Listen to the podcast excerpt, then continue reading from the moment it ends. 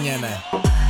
Un día como hoy, pero de 1809, nace Edgar Allan Poe, escritor y poeta estadounidense, y en 1839 nace el genial pintor francés Paul Cézanne.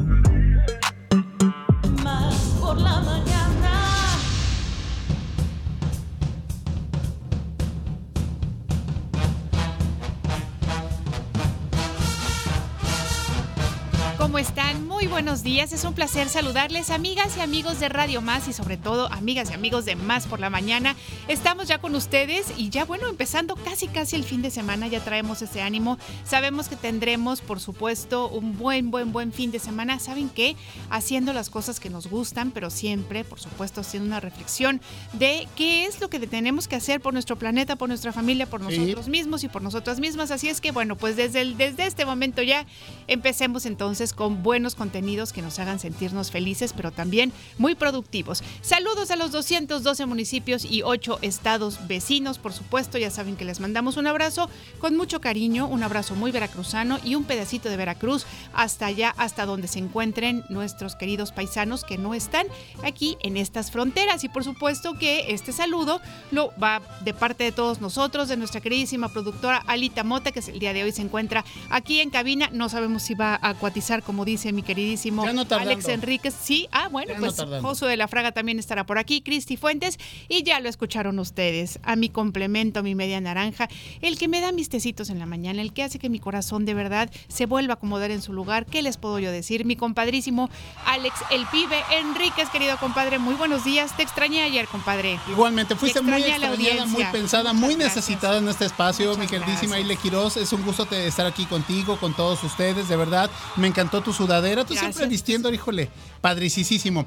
Y bueno, pues invitar a todas las personas a que se queden con nosotros desde este instante hasta las 10.55 de la mañana. Esperemos que se queden con nosotros. La verdad es que los colaboradores del día de hoy, pues bueno, seguramente traen material de primerísima como el día de ayer y como todos nuestros colaboradores para que sea un programa bonito, redondo, que les aporte y que les ayude a iniciar de manera excelente el fin de semana. Una cosa bonita, vaya. Exactamente. ¿Verdad que sí? Muy bien. Oigan, tenemos teléfonos en cabina para que se empiecen a comunicar con nosotros y justamente que nos digan si les gusta este programa, si les gustan las secciones, qué les gustaría también, por supuesto, que incluyéramos.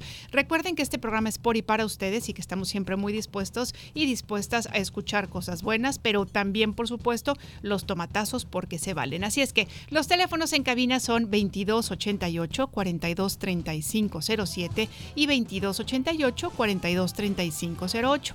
Además, para todos ustedes tenemos el WhatsApp más rápido del oeste. Claro que sí, yes ma'am. Es el 2288 423507. Siempre lo quise decir, en las películas lo veía, lo escuchaba. 2288 423507 para que se comuniquen con nosotros y que de esta manera llevemos a cabo esta retroalimentación, esta comunicación, este feedback que tan importante y tan necesario es para que tengamos un éxito en esta su revista radiofónica.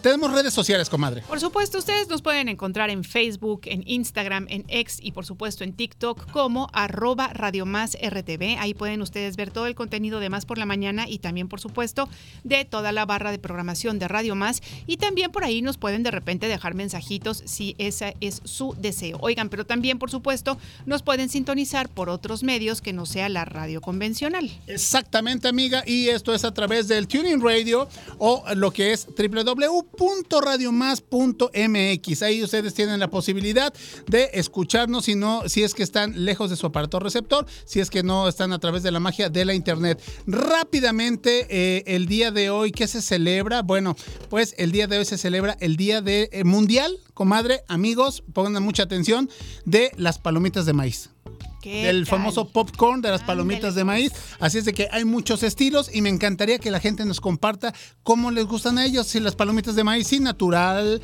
sí, saladitas, sí, acarameladas, sí, con chilito, hay con chocolate, etcétera, etcétera, etcétera. Y la nota del día, fíjense ustedes que muchas veces pensamos que eh, son esta, este, que forman parte de la familia de la, de la comida rápida, de la famosa fast food. Fast food, sí. Y resulta que si ustedes las hacen en casa con un aceite de buena calidad y poquita sal, tiene por supuesto, que este, cuestiones nutrimentales. Así es que si las hacen ustedes en casita y utilizan un que además es fibra, ¿no? Por supuesto, la verdad es que son muy, muy, es una, es una muy buena este, botanita.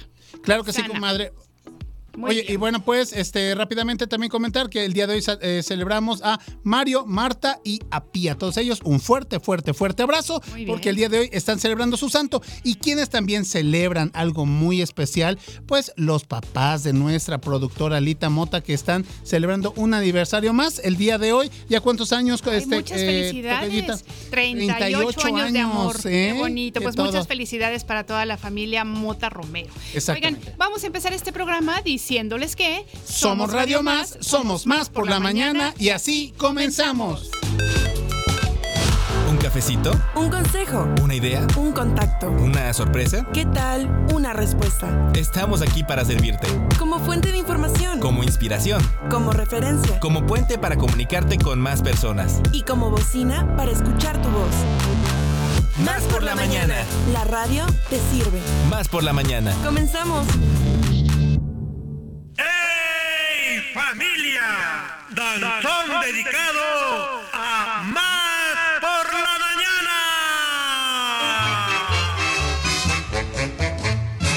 Les damos la bienvenida a Jícamo Danzonero. La sección que te sumergirá en el encantador mundo del danzón. Conducido por Irene Y te llevará en un viaje en el tiempo, desvelando los secretos ocultos detrás de cada paso elegante y cada acorde apasionado. Descubre la cultura del danzón y cómo se convirtió en una expresión artística que unió generaciones y trascendió fronteras. Escucha la historia, mitos y obras famosas de este baile tradicional. ¿Son ciertas las historias sobre las parejas que bailaban sin tocar el suelo? ¿Existe un danzón mágico capaz de curar corazones rotos? Déjate seducir por el ritmo del danzón en Más por la Mañana. Prepara tus zapatos de baile y déjate llevar por el ritmo seductor de Jícamo Danzonero. Con Irene Feternatansky. Irene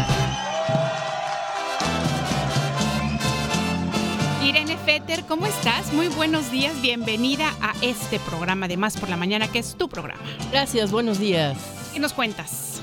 Bueno, hoy vamos a hablar sobre un enigma que me ha estado dando vueltas en la cabeza y que tenía que encontrarle la solución. Entonces toqué a las puertas de investigadores, eh, maestros, bailadores, en fin, para tratar de llegar al meollo del asunto. ¿Y se logró? Creo que sí, pero es Estoy seguro que sí. FBI Fetter. FBI Fetter, sí. Es una teoría mía porque no hay nada por escrito en la red al respecto, es una interpretación mía. Entonces, les presento el siguiente tema. Adelante, por favor. Eso. Venga de ahí.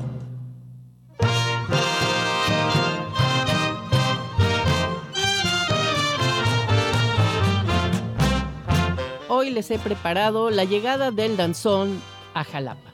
Les he mencionado que el danzón que llegó de Cuba entró por tres puntos, por Yucatán, Veracruz y el Distrito Federal. En progreso, por ejemplo, Yucatán fue recibido por la clase alta. No logró permear a la clase media y baja y muchos de los músicos emigraron para buscar un ambiente más propicio para desarrollar el danzón. En Veracruz entró por los muelles y había en ese entonces tanto población indígena, española y negros que luego, luego adoptaron el danzón. Fue aceptado ya entonces por todas las clases sociales y sabemos que en Veracruz es donde se creó el término danzonera y el grito Ey familia. En el Distrito Federal, cuando llegó el danzón, se reprodujo de una manera muy rápida, se aceptó por todos lados, debido a la gran tecnología que había en ese lugar ya que contaba con grandes músicos, con formación, partituras, salones, rocolas, discos, radio, academias, se pudo difundir de manera muy rápida. Pero ¿qué pasó en Jalapa?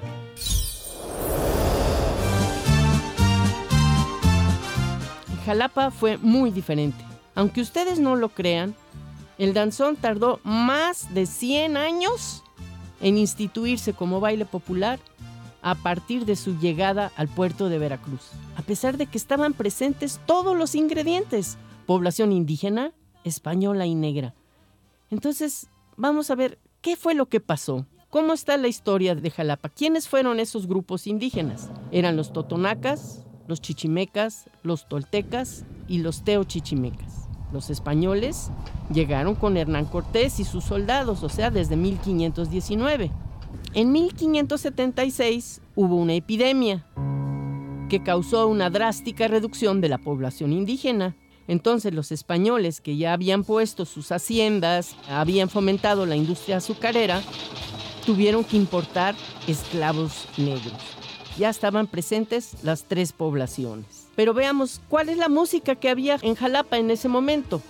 En la alta sociedad se vivía un intenso periodo musical con tertulias y bailes así muy elegantes donde se tocaban boleros, polcas y mazurcas. Además, se organizaban bailes públicos con mucha frecuencia, pero siempre con motivo de celebraciones políticas o militares más que nada. Por ejemplo, la rendición de San Juan de Ulúa, la victoria de Santa Ana o el 16 de septiembre. Había otro tipo de bailes también para la clase alta, que eran los bailes de blanco y negro o rosa y azul, que eran amenizados por orquestas que venían de fuera, sobre todo del Distrito Federal. Me puse a la tarea de revisar los periódicos de aquí, de Jalapa y de Veracruz, desde 1943 a 1958, revisando los eventos culturales y solamente encontré dos menciones del danzón. Generalmente los ritmos que se mencionaban con mayor frecuencia eran la música tropical, el mariachi, sones, mambo, jazz, boleros, guarachas y corridos. Pero ¿por qué podría haber sido esto? Bueno, uno de los puntos es que Jalapa era un lugar de paso simplemente, ¿sí? Debido a la organización de las ferias comerciales, recibía la afluencia de numerosos comerciantes de la Nueva España que venían a vender sus productos y a comprar los llegados de la península. Y numerosas familias de españoles que vivían en el puerto se vinieron a Jalapa por las condiciones insalubres del puerto. Entonces, la población de Jalapa era una población flotante, sin identidad propia ni música. Y la influencia de la música negra fue mínima, ya que la población negra, como decía, estaba básicamente en las haciendas, en las afueras de Jalapa, y su influencia fue ejercida hacia las afueras, hacia los municipios aledaños como Emiliano Zapata y Coatepec.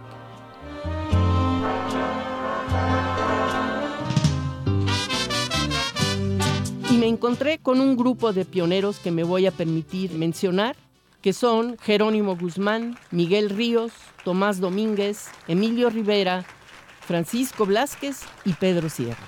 Desde jóvenes siempre les gustó el baile y asistían a fiestas, centros nocturnos, al Parque Juárez, al balneario, donde sea que hubiera música, ahí estaban ellos siempre. Y de vez en cuando les intercalaban ahí el danzón y les empezó a gustar y empezaron a ver, bueno, ¿dónde más podemos ir para bailar danzón? Más o menos a partir de 1960, deciden salir a las comunidades cercanas de Jalapa, en las que ya era común bailar danzón desde 1930, como Chacaltianguis, Estanzuela, Trapiche de Rosario, Apazapan, Rinconada, Pacho Viejo, en fin. Y en algunas ocasiones eh, venían estas danzoneras a Jalapa, también llegaron a venir del Distrito Federal, como por ejemplo Carlos Campos. En 1988 este grupo decidió que querían un lugar propio donde pudieran ensayar y acudieron al IBEC para pedir un lugar donde pudieran invitar a gente y enseñarles el danzón aquí en Jalapa. Y el lugar que les asignaron fue ni más ni menos que el Patio Muñoz, que es un patio de vecindad del siglo XVIII, que también tiene una historia muy interesante. Inicialmente era un mesón que acogía a los viajeros en ruta de la Ciudad de México hacia el puerto de Veracruz. Pero también fue el hogar de Chucho el Roto, conocido como bandido de Veracruz. Fue también caballeriza y albergó un convento.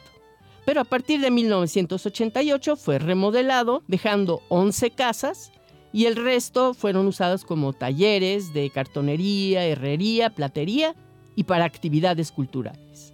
Entonces ahí es donde ellos iniciaron a hacer sus primeros pininos. Llevaban discos, invitaban a la gente de los alrededores, se les llenaba, ensayaban en los primeros pasos. Uno de ellos había aprendido en la Ciudad de México ya el cuadro y algunos paseos y algunas reglas que debía de seguir el danzón. A partir de ahí empezaron a surgir varios maestros de danzón por todos lados. Generalmente habían ido ya sea a la Ciudad de México o a Veracruz, para capacitarse y aprender las reglas básicas del danzón. Ahí es donde el danzón empírico cambia a académico.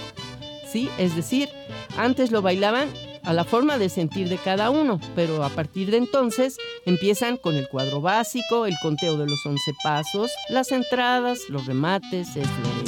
Esas no existían en el danzón original que nos llegó de Cuba. Lo que nos llegó de Cuba fue la música. La forma de bailar se fue desarrollando tanto en el Distrito Federal como aquí en Veracruz, poco a poco y conforme fueron cambiando los instrumentos de las diferentes danzoneras. En conclusión, el danzón tardó más de 100 años en llegar del puerto de Veracruz a Jalapa. Y hasta la fecha no contamos con una danzonera con arraigo que sea de Jalapa. Es decir, que sea una tradición ejercida por varias generaciones. Las danzoneras que hay están formadas de estudiantes, de alumnos que egresan de las escuelas de música, pero que luego se dispersan y se dedican a sus propias carreras y pues no se ha podido formar una danzonera de arraigo aquí en Jalapa. Las primeras danzoneras de Jalapa fueron la de Paulino Vázquez desde 1993, originario de Actopan, y la de Polo Flores. Se presentaban en pequeños locales, alternando con danzoneras que venían de los alrededores y amenizaron las reuniones por 20 años, pero con la pandemia ya no pudieron continuar. Recientemente se ha creado tres danzoneras nuevas. Cultura Danzón desde 2019 con integrantes de diversas orquestas y estudiantes de música. La danzonera La Vieja Guardia con alumnos de la Universidad Veracruzana. Y la danzonera El Chaquiste del compositor y etnomusicólogo Damián Báez, actual maestro de la Escuela Normal, que acaba de producir un disco del cual estamos escuchando el danzón cocotero como fondo. Esperamos que en un próximo programa lo podamos presentar eh, de manera completa para que ustedes lo puedan disfrutar. Les quiero decir nada más que a pesar de que hay más de 2.000 danzoneros en activo, solamente tenemos la oportunidad de bailar una vez a la semana en eh, el Parque Juárez, gracias al municipio que ha organizado la Orquesta Pauta Nueva que una vez al mes nos presenta sus danzones y los otros tres domingos son a través de discos. Lo que hace la comunidad danzonera es saciar su sed con los eventos que se organizan en los municipios aledaños, manteniéndose en constante comunicación.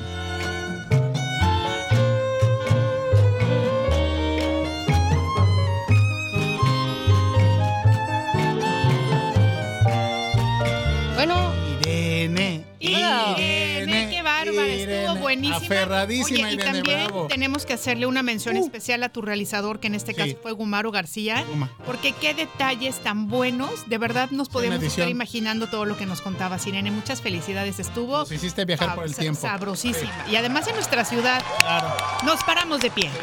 Gracias, gracias. Espero les haya gustado esta aventura.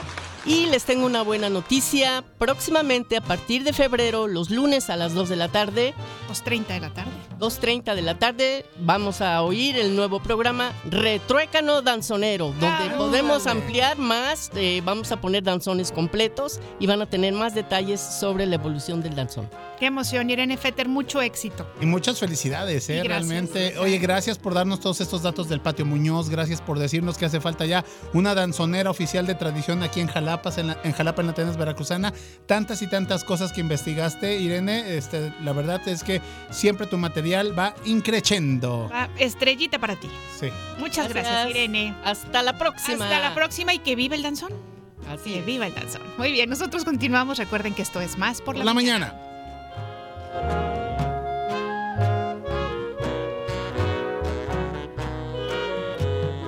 Batalla de Rolas. Línea telefónica en cabina. 2288-423508. Y 2288-423507. O mándanos un WhatsApp. Al 2288-423507.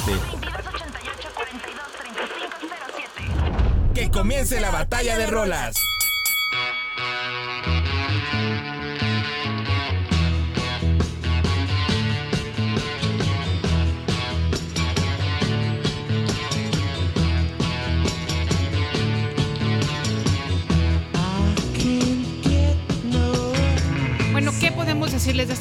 Que no sepan ya ustedes. Hay que decirles que bueno, no puedo conseguir ninguna satisfacción. Eso es lo que dice el título en español, I Can't Get No Satisfaction. Es un sencillo lanzado por la banda británica de rock The Rolling Stones en el año de 1965.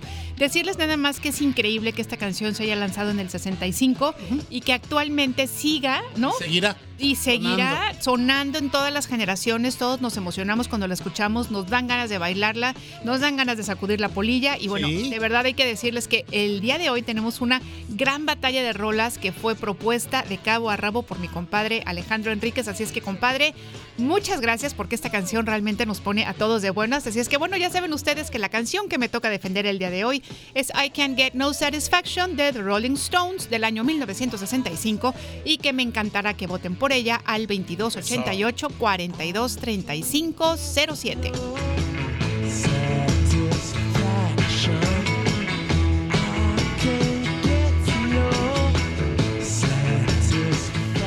Batalla de rolas.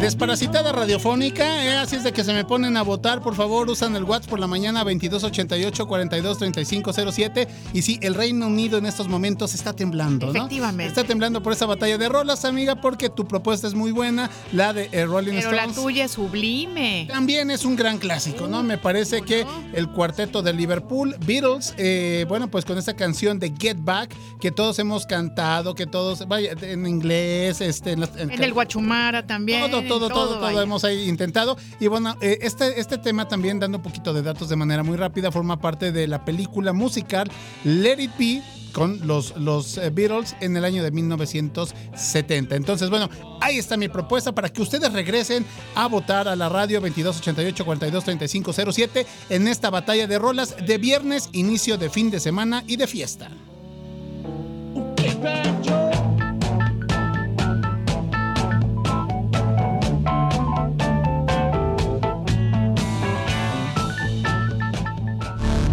Sentido común con sentido del humor. Más por la mañana. En un momento regresamos.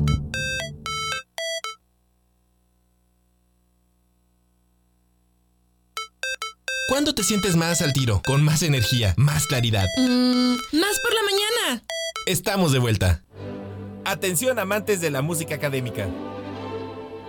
Esta es la sección informativa del Instituto Superior de Música del Estado de Veracruz. ISMEP. Toda la información sobre las actividades y eventos más importantes del ISMEP. así como las últimas novedades en el mundo de la música académica.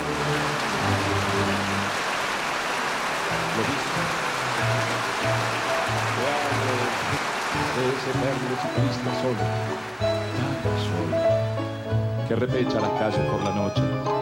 Usa las botamangas del pantalón bien metidas en las medias y una boina calzada hasta las orejas. ¿Te fijaste? Nadie sabe de dónde cuernos viene.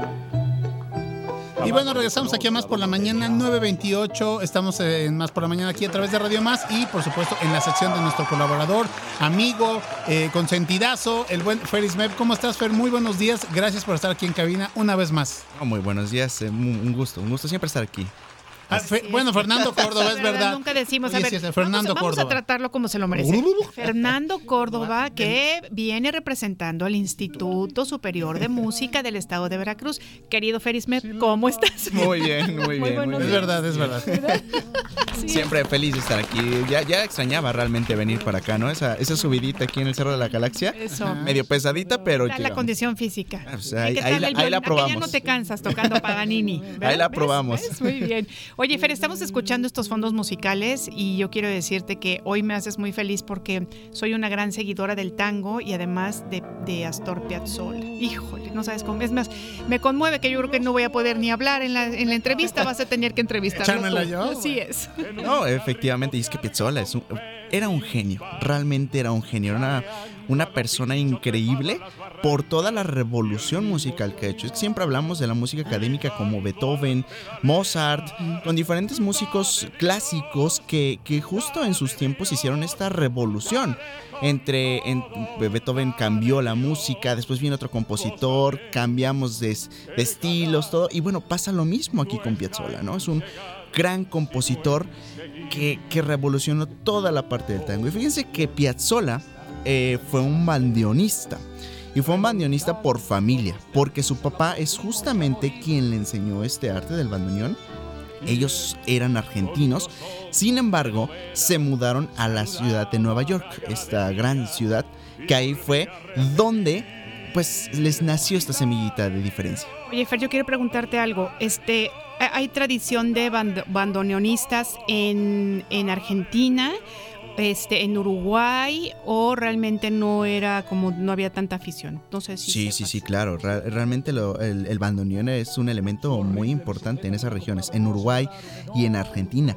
Y es justamente también lo que él llegó a revolucionar. Fíjense que a, a Piazzolla no lo querían realmente en su tiempo, ¿no? Llegó a revolucionar tanto que, que el tango o que los tangueros de esa época decían, este está moviendo todo, está cambiando las cosas. Para empezar la postura, ¿no? Los bandoneonistas eh, tocan o tocaban también sentados. Pues Piazzolla decía, "Pues yo voy a tocar de pie. Y él era el único bandoneonista que tocaba de pie. Entonces a los, a los tangueros, pues, de ese tiempo, de ese tiempo no les gustaba para nada. Rompía con los cánones. Exactamente. Y no solo con los cánones, también rompía con toda la cuestión musical. Ahorita justamente estamos escuchando a Piazzolla, pero yo sé que la producción tiene todo listo y todo preparado. Y, y a ver ahorita si ahorita me sacan un tango diferente. Quiero escuchar a ver si me, si me pueden conseguir por ahí un tango diferente. Todo lo que pidas aquí, mi Fon- Eh. Exactamente, esa mera, esa mera. Yo sabía que ellos tenían algo ahí listo. Eh, Un tango diferente. Y es que fíjense que este tango es un tango de los tangueros anteriores. Esto no es Piazzolla. Sin embargo, todo el, todo el sonido es muy diferente. Toda la, la sección, toda la cuestión rítmica es muy diferente. Y es justo lo que Piazzolla rompe. ¿Qué pasa con, con esta diferencia entre Piazzolla y los tangueros anteriores? Bueno, esta semillita que le nació a Piazzolla en Nueva York, Ok. sabemos que Nueva York es todo donde está el jazz, donde está toda esta influencia afroamericana, Claro. toda la cuestión de ritmos, cambios. Bueno, pues en ese periodo en el que Piazzolla estaba en Nueva York, le empieza a llegar toda esta información, todo este gusto por el jazz, que lo empieza a involucrar en su propia música. Entonces hace una combinación entre la parte del tango argentino con la parte del jazz. Toda la parte de ritmos, toda la parte de efectos, toda la parte de, la sensación, que es ahí donde empieza a revolucionar todo. ¿Y por qué le gusta a la gente? Y ahí es un- una cosa muy interesante. Como Piazzolla empezaba a meter muchos ritmos diferentes, empezaba a meter muchas cosas, sabemos que, bueno, la música surgió pues hace muchos, muchos años con cuestiones rítmicas. Entonces a lo que los humanos nos va a llamar más son las cuestiones rítmicas. Toda la música que tenga un ritmo muy pegajoso, pues a la gente le va a llamar. Entonces Piazzolla involucra la parte rítmica del jazz con la parte de, de los tangos, con toda esta, esta influencia que él tenía de su natal Argentina y pues vuelve todo un efecto pues de, de, de avalancha donde Pero todo se viene, un fenómeno total, ¿no? Empieza a abarrotar este, teatros, empieza a tener conciertos, giras. eh, no, hombre, se hizo todo una cuestión impresionante con todo, con todo lo que hacía este, Piazzolla. Fíjense que ahorita vamos a pasar a otra obra, porque esa obra, ahora sí, eh, ahora sí nos vamos con Piazzolla. Nos vamos a ir a escuchar algo que a mí me gusta mucho, porque Piazzolla no solo involucraba el tango como estaba antes, que era un tango instrumental. Él empezó a meter la parte, eh, la parte vocal. Ahorita vamos a escuchar Los pájaros perdidos, que es una obra me- vocal. Justo es lo que estamos escuchando de Piazzolla. La música es de Piazzolla. Ay, yo no sabía eso. Qué hay una, hay una ¿eh? versión con Eugenia León. Sí, claro, Qué claro. barbaridad de los pájaros perdidos. No, y la letra, es una letra muy, muy bonita. Fíjense que a, a Piazzolla le gustaba mucho que todo fuera, digamos, muy intenso, por así llamarle, ¿no? Entonces, ¿qué pasa? Piazzolla crea la música de esta, la música de esta canción, sin embargo, le pide a uno de sus amigos que le componga o que le escriba algo, que fue Mario Trejo. Él era, bueno, hacía poesía. Entonces, tanto le gustaba la poesía que hacía Mario Trejo que le dijo, pues compónme algo, hazme algo para, para hacer música. Y llegaron a esta conclusión, a esta, a esta canción tan bonita de los pájaros perdidos, con una poesía muy bonita. La letra está muy bonita. Hermosa. Y algo- a mí me- les digo que a mí me conmueve como no se pueden imaginar. Qué bárbaro. Ah, si el tango te va directo al corazón. Sí, al cora. claro, por supuesto, Está amiga. muy, muy, muy, muy bonito. Fíjense que cuando ellos eran amigos, por ahí finales de los 50, ya en el 71, fue en Roma justo cuando buscó a Mario Trejo para que le pudiera escribir esta, es- pues esta música, ¿no? Entonces fue, fue como el inicio de toda esta parte, ¿no? A mí me gusta justo por ello, porque realmente es algo que casi no se escucha. Cierto. Casi no escuchamos el tango con voz, y menos de Piazzolla. Entonces, esto se, se llama Los pájaros perdidos. Pero nos pasamos al siguiente, que el siguiente se llama La muerte del ángel. Una obra también de, de Astor Piazzolla eh, compuesta en 1974. Y creo que aquí escuchen estas combinaciones de ritmos. Tenemos a los violines, al bandoneón, unas percusiones que también se llegan a hacer tanto con violines, con madera, inclusive con el mismo piano, golpes con, en, la, en la madera. Todo este juego de instrumentos es justo la, evo- la revolución que hace Piazzolla con el tango anterior. Y es justo lo que nos llama. A mí me, me encanta toda esta combinación de ritmos. Es muy, muy padre. Él, eh, bueno, cuando regresa ya a Argentina, es cuando él empieza a buscar a los músicos, empieza a formar ensambles y empieza a hacer estas invitaciones para poder conformar todos estos ensambles de, de- de tango y donde empieza a evolucionar toda su parte musical. Esta, esta obra que estamos escuchando, La muerte del ángel, es eh, de un pues de una serie de, de canciones que es eh, la primera es introducción, Milonga del ángel, La muerte del ángel y Resurrección del ángel. Es todo un compendio de, de- de canciones que, que, que él realizó y que realmente están muy, muy padres. Realmente escuchar todo está muy padre. Esta es una muy conocida, por eso la estamos escuchando. Excelente. Y muy bonita también. Tiene unos solos tan bonitos ahí como el que estamos escuchando ahorita, el bandoneón. Ay, que son de una, que son de una, este, melancolía. Ándale. Sí, es muy melancólico, ¿verdad? El instrumento, sí. Impresionante, sí. ¿Saben? Fíjense otra cosa que a mí me gusta mucho de Piazzolla es la posibilidad, o bueno, no la posibilidad. Escuchamos siempre, por ejemplo, digamos, estamos escuchando algo clásico, algo de la quinta de Beethoven, esta famosa obra, eh, y la escuchamos pues con una orquesta, con la orquesta de Nueva York, con la orquesta de México, con la orquesta de Francia, con muchas orquestas.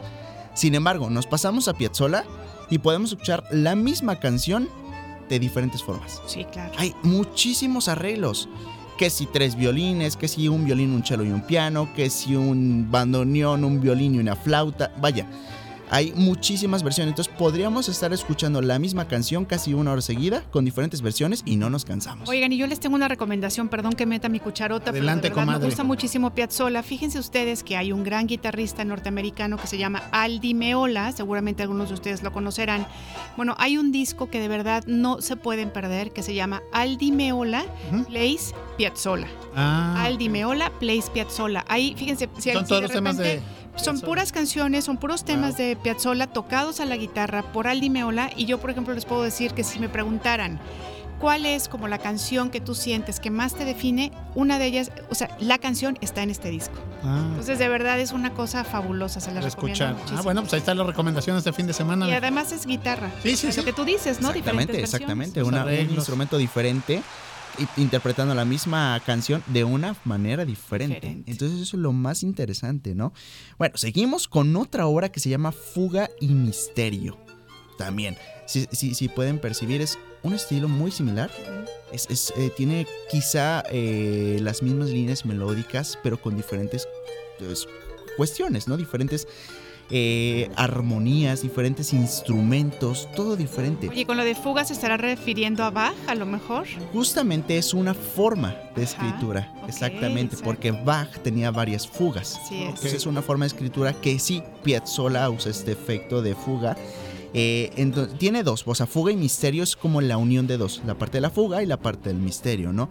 Ambas son muy, digamos, dada la redundancia, muy misteriosas, pero sí usa este efecto de las fugas de Bach, justamente. No toma ningún elemento, o sea, no toma una melodía de Bach, eso sí no lo hace, pero el estilo Claro, el sí estilo, lo lleva. claro, la fuga. Exactamente. Entonces, eh, Fuga y Misterio también es un, un compendio también de, de, digamos que de, de obras, de, de canciones que él realizó y también muy conocida esta, la verdad muy conocida. Este, en específicamente este arreglo a mí me gusta mucho porque si escuchamos aquí, tenemos ahí de fondo una marimba, entonces también metemos ahora marimbas, ¿no? O sea, un xilófono. Ujú. Sí, Es el que estamos está bastante claro. Exactamente, ¿no? Un xilófono, un violín por ahí. Mm. Ahí no sé quién, el violín es el que está haciendo el solo. Entonces tiene unas combinaciones muy, muy padres que se están escuchando justo ahí. Pasamos al siguiente y esta obra también está muy, muy, muy bonita. Esta obra es muy famosa principalmente porque se ha usado en muchas películas.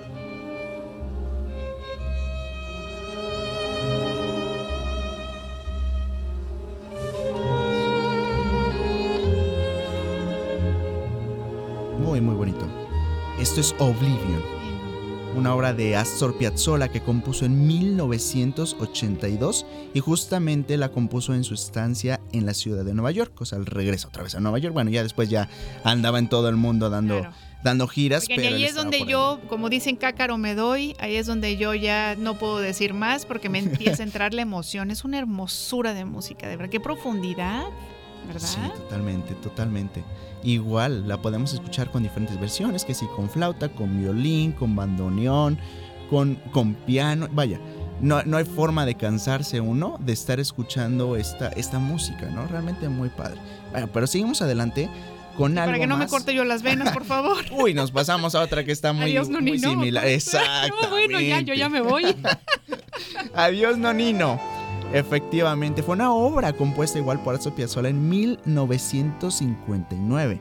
Y esta es una obra que tiene un- una característica muy, muy interesante porque fue un homenaje a su padre, Vicente Piazzolla, que fue apodado Nonino. Por eso es Adiós, Nonino. Es que en italiano no, no, es este, es abuelo. Abuelo, ¿verdad? Sí, porque no, no, claro. Ahí nonino es de cariño, es Sí, como abuelito. abuelito. Claro.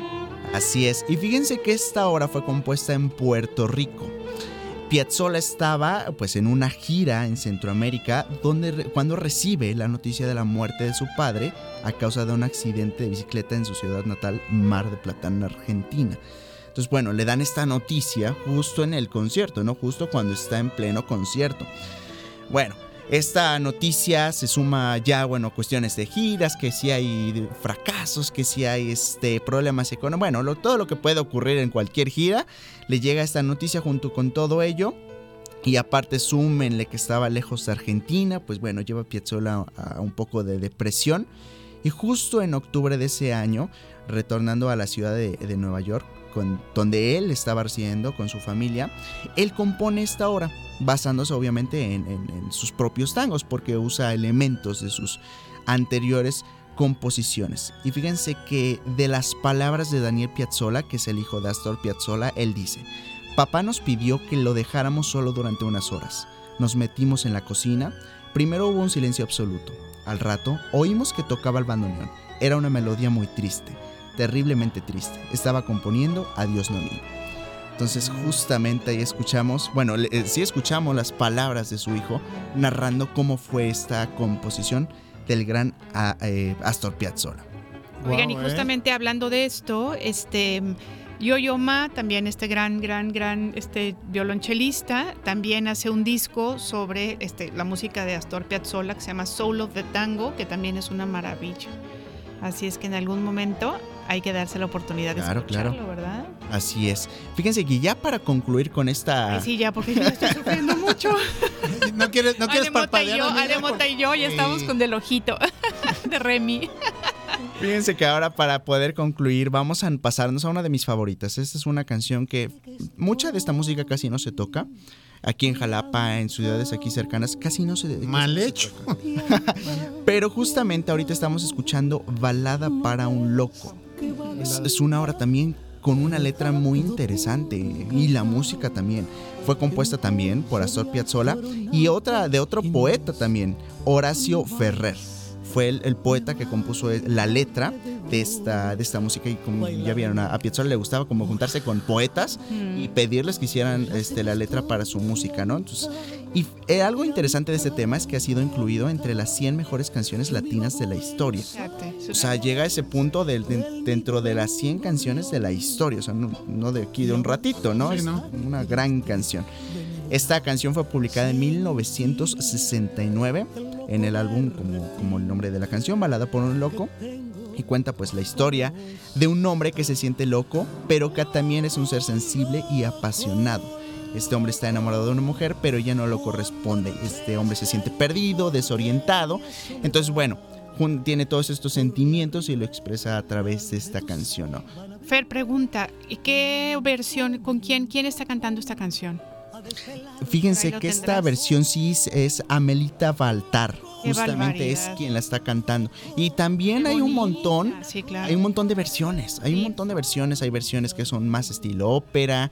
Sí. Hay versiones que son un poquito como esta. O sea, hay de todo realmente cantada por hombre, por mujer. Vaya, lo que les guste pueden meterse y encontrar un montón. ¿Sabes qué? Que también Eugenia León en su disco de tangos canta esta canción, pero por ejemplo, esta versión que estamos escuchando me parece mucho más suave. En la versión de Eugenia León es muy bonita, pero para mí está pasada de histriónica, entonces no la disfruto tanto, pero esta la voy a buscar. Está más natural, Está ¿no? lindísima. Sí, muy padre. A mí fíjense que me gustó mucho la instrumentación que tiene esta versión. O sea, escuchamos ahí una batería muy tranquilita que, que reafirma la parte de los ritmos y no dejamos de lado tampoco la parte de violines, la parte del piano. O sea, no, no se sale mucho del estilo del tango, pero sí nos permite adentrarnos un poquito a la música, a la letra, perdón. Qué bonito. Algo muy interesante también es que toda esta música que hemos estado escuchando la podemos encontrar con el mismísimo Astor Piazzolla. O sea, hay grabaciones de Astor Piazzolla con esta música.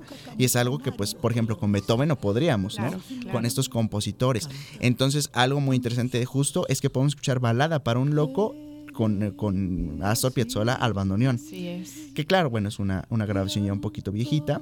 Por eso a mí me gustan estas porque se puede escuchar todo. Exactamente. Todo, la letra, la música. Oye, tú eres muy jovencito para saberlo, pero ha de saber usted que hace algunos años, ahora sí que hace algunos ayeres, para ponernos a, a tono del Sí, tango, amiga, sí, sí. sí. estuvieron, estuvo aquí un bandoneonista que Ah, formó claro. parte del, del grupo de Piazzolla. No puedo recordar ahora el nombre, pero vino al Teatro del Estado y fue un concierto fabuloso. Hermoso. Un, bando- un bandoneonista de Piazzolla.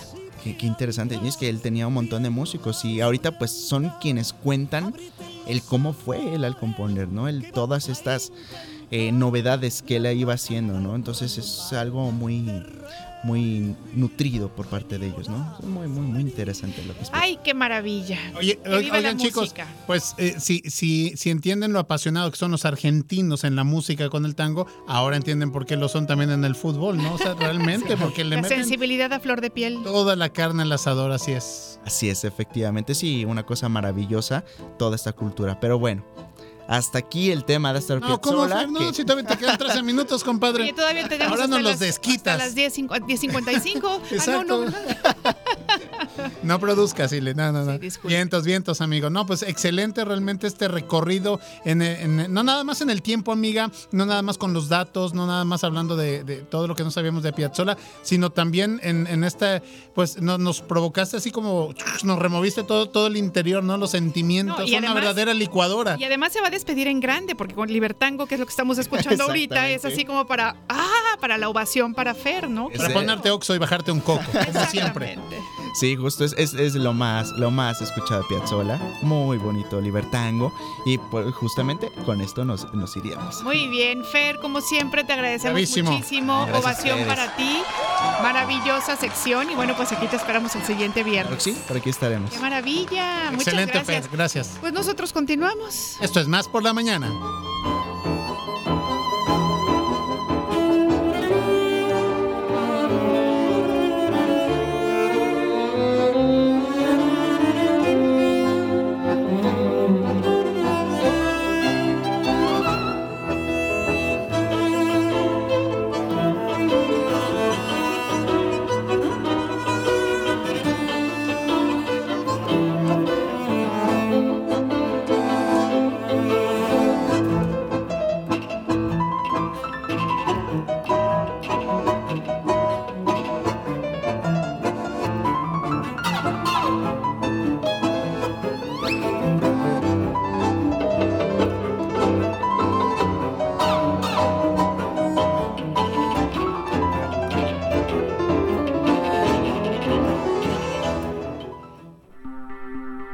Cultura UNAM, junto a la revista radiofónica Más por la Mañana, presentan un contenido de descargacultura.unam. Descargacultura.unam Es la plataforma digital de la Universidad Nacional Autónoma de México. que ofrece en formato de audio alternativas de conocimiento y entretenimiento para escuchar en línea o descargar completamente gratis. Para más, visita la página www.descargacultura.unam.mx. www.descargacultura.unam.mx. Una de las colecciones históricas reconocidas por la UNESCO como Memoria del Mundo te está buscando. Participa en la cuarta convocatoria para ilustrar las portadas de Voz Viva de México. Sumérgete en la literatura de Ángeles Mastreta Con los años aprendí que Andrés no decía nada por decir y que le hubiera gustado tener que amenazar a mi padre. Le había dicho que se quería casar conmigo, que si no le parecía, tenía modo de convencerlo, por las buenas o por las malas. Idea Vilariño. Quisiera morir ahora de amor para que supieras cómo y cuánto te quería. Quisiera morir, quisiera de amor para que supieras. Francisco Segovia. El mar extiende suavemente en la arena de la orilla las guirnaldas de sal que antes tuvo en su regazo. No lo pienses más. Tienes hasta el 16 de febrero para ser parte de este acervo. Checa las bases en vozviva.unam.mx y en redes sociales. WhatsApp por la mañana. 2288 42 35 07.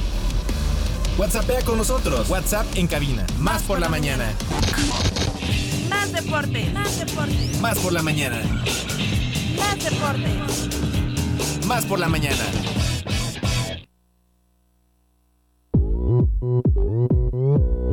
Y bueno, chicos, son 9 de la mañana con 51 minutos y ya están aquí con nosotros eh, eh, los huracanes deportivos Erasmo Hernández de Menegui. ¿Cómo estamos? Muy buenos días. A ver, vengan las fanfarrias. Eso, las fanfarrias. Eso. Eso es todo, ¿eh? Directamente desde el Akron y directamente des- desde el Estadio Azteca, desde Cuapa, Noti Águila y mi queridísimo hermano Águila, Edgar del Ángel Gutiérrez. Exactamente, mi querida hermana rival, ¿cómo está? Buenos días. Muy bien, ¿cómo está usted, oiga, eh? Oye, Qué gusto ¿qué- saludarle. Es el primer árabe del higo que conozco, de verdad. Exactamente, no por tacaño, Arbano, bueno. eh, Arbano Higo. Arbano, Arbano, Arbano. Higuense, Arbanus, ¿Cómo estás? Arbanus. Eh, eh, Tierra Santa, hermana, ¿cómo está? Estoy muy bien, muchas gracias. Sí, muy Sus bien. ojos brillan, ¿eh? Qué no, qué bárbaro, impresionante. La, la dieta nos está haciendo bien. ¿Verdad? La verdad, la dieta nos está haciendo bien. Ush, animales fuera, vámonos. Ush. Vámonos. Nada Cero. animal. Cuando Cero. digo nada es nada. Cero, vámonos. Este, mi Bueno. querido hermano Águila. Pues ahí está. Bueno. Dijimos que animales no. Adiós. Ah, por eso, hombre, por eso. Pobrecitos pollitos, pobrecitas Las chivitas, aves, ¿Qué qué culpa, culpa. tienen los Sí, pobrecitos exactamente. animalitos? Oye, como somos unos caballeros, eh, lo voy a decir Siempre, eternamente. todos los días, claro. Exactamente, somos caballeros. Primero, la, ah, bueno, vámonos. bueno, Vamos a ver qué pasó. bueno, la Liga MX femenil eh, continúa. Ya dimos los resultados de- del pasado jueves, el día el pasado miércoles, el día de ayer. Pues eh, las poderosísimas Águilas del América, ¿Cómo les fue? eh, 4 por 0. 4 por 0. 4 por 0 a Cholos de Tijuana o a las Cholas de Tijuana. Un partido donde, bueno, el América fue superior de, de principio a fin y ahí está el marcador. Eh, lo, lo vi, por, no lo vi completo ese partido, lo vi por momentos, pero bueno, ya se vería la superioridad de- de- del equipo de Coapa. Eh, Puebla pierde en casa ante Querétaro 1 por 0. Allá en la Bella Airosa quedaron tablas, 1 por 1. El equipo de Pachuca contra Bravos de Juárez. Ojo, otro resultado de escándalo, señores. No, por favor. No, Monterrey le mete 7 por 0 a Necaxa. Ay, qué bueno que no hubiese partido porque Siete cómo por cero. ¿Cómo me puede? Ojo con Monterrey porque se reforzó también de manera interesante. ¿eh? Y bien Ojo. padre el uniforme, ¿eh? Muy bonito. De, de hecho, lo, lo estrenaron en este partido amistoso contra River Plate. Y... No, pero este es de femenil. No, por eso el de No, pero también el del Es femenil. del varonil, Sí, sí. sí, lo- sí lo lo, mismo. al mismito lo El meten, entonces lo usaron, porque sí. luego varía mucho el diseño No. de los hombres a las mujeres. No, Ahí está Cruz Azul, sí. eh, los mismos Tigres también que, que cambian. Pero sí, sin duda Además coincido también contigo. Tigres también presentó este tercer uniforme. Sí, claro, claro, por supuesto. Eh, muy bonito, sí es cierto, el uniforme, lo vimos con el- los varones ahí con el partido de River Plate. Bueno, 7 por 0, vaya, vaya goleada es- de escándalo. Y sus chivos rayadas del Guadalajara, mi querido Erasmo y Liana. Ay, qué cosa. ¿Qué pasó con mis chivos? Goleada también. Por supuesto, como no podía ser de otra manera, oiga. Ay, hijo de Se pero aquí- acomodaron los chakras de nueva cuenta. Pero aquí fueron cuatro. Cuatro por uno vencieron al Atlético San Luis. Y ahí termina la jornada número 3 de la Liga MX. Pero nos vamos ahora con los varones. Vámonos con los varones, La jornada número. Venga de ahí. Su. la jornada número 2 arranca el día de hoy en punto de las 7 de la noche, cuando el Puebla de la Franja estará recibiendo a los Rayos del Necaxa. Para las 9 de la noche, el Atlético San Luis. pronósticos, ¿por qué no? Ah, pues, ¿por qué no? Véngase de una vez. Me parece bien. Los pronósticos. Puebla. ¿Tú, Ok, amiga? creo que Puebla Puebla, también. venga. Sí, creo que sí. Eh, yo me quedo con eh, un empate en este partido. Yo creo que el Necaxa, ¿eh? Necaxa. Sí, Ok, la, bueno. la- la jornada pasada lo dábamos por muerto y mira, nos Y- dio y una ni sorpresa. más. Claro, claro. Entonces, espérense Oigan, que sac- también tengo voz y voto. Ahorita abriendo Diario de Homero, de los primeros partidos profesionales que, que vi, fue, no, no existían tiburones rojos. No, no, no. Entonces, este, fuimos a, al Angelópolis y fue Puebla contra Necaxa, cuando Necaxa tenía aquí a Pancho Pantera, ¿recordarás? Ah, claro, cómo no. Sí, Era sí. de las marcas patrocinadoras. Sí, sí, De hecho, yo el primer partido que fui a ver como aficionado fue un partido Veracruz-Necaxa, que en aquellos años eh, entró de, de cambio Bolsonelo. Ah, sí, como no, el brasileño que venía de, de- de Pumas. Que, que le hacía honor al nombre, además, porque nomás entraba, caminaba, la- caminaba el área, de repente, tiro de esquina, ping, gol. Sí, y le pegaba Y, y se acabó, ¿eh? O sea, y, y ya, ¿no? O sea, Yo hacía uno, pero, pero El primero que cumplía la cuota. fue un Chivas Atlante en el Jalisco. El primer, y ve- ahí veía los del Tampico Madero, ¿no? Que allá ahí después me tocó Puebla y ya. Eh, Pero sí, me- el primer partido que me tocó ver profesional en primera división fue Chivas contra el Atlante y perdió Chivas en casa 2 por 1. Y en aquel, y en aquel Atlant, en aquel Necaxa, no, en aquel Necaxa venía este el uruguayo Sergio, ¿qué? Ah, Sergio Vázquez. Sergio Vázquez, que bueno. salió huyendo Venía porque Aguinaga, venía el ratón Zárate. sus papeles venía- eran falsos. ¿Poco? Sí, claro. Salió huyendo de México porque sus papeles había metido papeles falsos y antes de que lo agarraran, vámonos. Ahí fuga. nos vimos. Si, Sí. si- si no me ves es porque ya me viste. Adiós. Dejen la historia, pero bueno, continuamos. Continuamos, ok. Eh, también para el día de hoy, en punto de las 9 de la noche, el Atlético San Luis estará enfrentando a los Pumas que arrancaron el torneo con el pie derecho. Pumas. Yo creo que Pumas también, ¿eh? Híjole. Empate, voy a empate. Eso, Voy empate. el No, yo Puma. también creo que Pumas. Sí, Sí, creo que sí. Perfecto. Vámonos. Y también a las 9 de la noche con 10 minutos, el equipo de Juárez estará recibiendo al Cruz Azul, que el Cruz Azul en un día como hoy, pero de 1964, logró el ascenso a la primera división. Ahí es cuando pitó la máquina. Ni en Hollywood vaya, tan Eso. perfecto. No, Josué de la Fraga viene, pero con todo. Y duelo- sucedió muy temprano, Duelo de 5 ex Sebastián Jurado, que Ah, estuvo con. Cruz Azul, ahora defiende los colores de Bravos de Juárez. Es correcto. Es- Revanchas deportivas. Sí, exactamente. y, y yo creo que aquí Sebastián Jurado va a tener su revancha. ¿eh? Va a mantener la portería en ceros. Yo me quedo con Juárez. Cruz Azul no anda bien y ya no quiere. también me- quieren. Anselmi, es el segunda segundo. Yo le voy a dar chance a Cruz Azul. ¿Sí? Ok, ¿Voto bueno. de confianza a la Yo voto máquina? de confianza a la máquina. Perfecto. Señor, de los partidos para el día de mañana. Mañana a las 5 de la tarde Toluca estará recibiendo a Mazatlán de toda la vida de Iliana. Me quedo con ¿Toluca Mazatlán? Toluca Mazatlán. Puede ser el debut de Alexis Es lo que te iba a ¿eh? preguntar, ¿va a jugar? De hecho, sí, va a jugar, sí. Sí, sí, sí. Híjole. Porque él venía entrenando con. Madre, lo siento mucho, pero siento que Toluca, ¿eh? Le va a no ser la diablura. nada. Para eso estoy yo, para defender. Yo creo que los cañoneros van a darle. Ah, sí, la sorpresa. Sí, No, no la sorpresa, Por lo pero- menos un susto, sí le van a dar al No, no una sorpresa, pero sí un empate. Me quedo con un empate en Un este empate, bueno. Bueno, las poderosísimas y poderosas Águilas del América, gloriosas. Síguense campeonas, O sea, escuchen, de pie, por favor. Momento. Dijo las poderosísimas y poderosas. O sea, lo repitió. Sí, Claro, hay que remarcar. con No, no, no, corchetes, paréntesis. Sí, sí, sí, fue una doble afirmación. Empezando. Señoras y señores. poderosísimas. Bienvenidos al noticiero más importante de la mañana. Bienvenidos al Noti Águila. Con Edgar del Ángel. Simón. Eh, Eso es todo.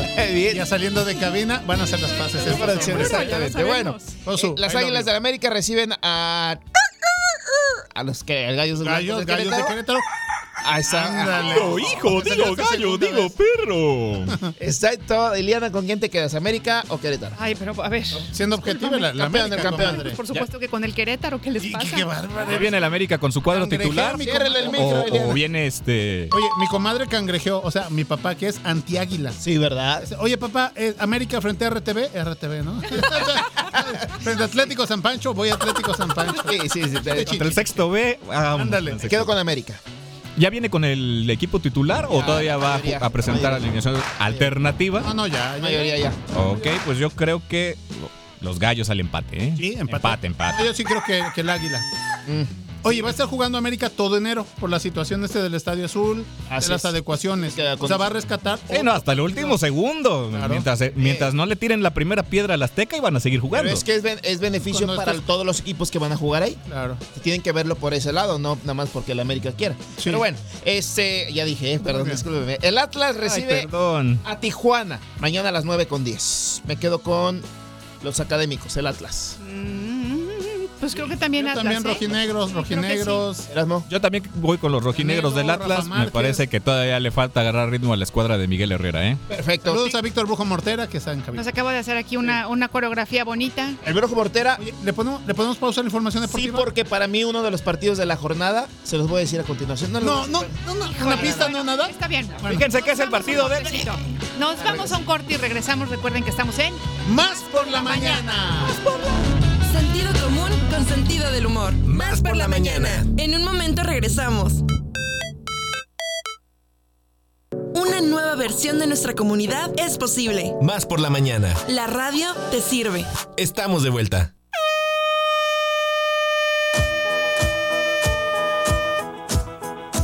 Continuamos aquí en Más por la Mañana con los huracanes deportivos.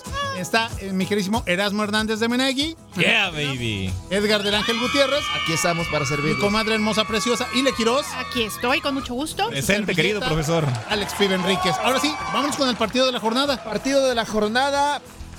Tigres recibe a las Chivas Rayadas. de Oye, sí, ¿eh? Definitivo. Muy Definitivo buen partido partido. de la jornada. ay. ¿Verdad? Fíjate que eh, Esto es a las 6 de la tarde el próximo domingo. Domi- mm, qué horario tan feo. Pero va a ser domingo y lo van a hacer estelar. Bueno, pues sí. Sí, sí, sí, 6 de la tarde. Lo van a hacer, o sea, va a ser uno de los partidos más vistos para mí de esta temporada en la Liga MX. Ojo que hay que Pues ya puede debutar este Kate Cowell por ahí. Ah, claro, por Ya, ya. supuesto. Oiga, ¿En y también hay que, hay que Sí. verlo, hay que apoyarlos porque, pues acuérdense que estos dos equipos están buscando ayer Enrique Ceja, ya sabes, persinándose Sí, sí, sí. para que no este, se vayan con Amazon Prime, ¿no? Para la transmisión, los derechos de transmisión. Que se vayan con quien quieran, caray. Ellos hacen el caldo gordo donde sea. La verdad va a ser un muy buen partido, Es- un partido dinámico, atractivo, muy interesante por lo que pude observar con las Chivas en la primera jornada y lo que se observó con Tigres también enfrentando al equipo de León. Ajá. Ya regresa este por ahí Nahuel. Nahuel Guzmán, mm, creo que todavía otro partido. Queda otro partido. Queda otro su partido, ¿no? portero suplente, vaya portero, qué atajada se aventó contra León. Eh, pocos porteros hacen ese tipo de atajadas, una reacción, eh, Gatúbela sin duda.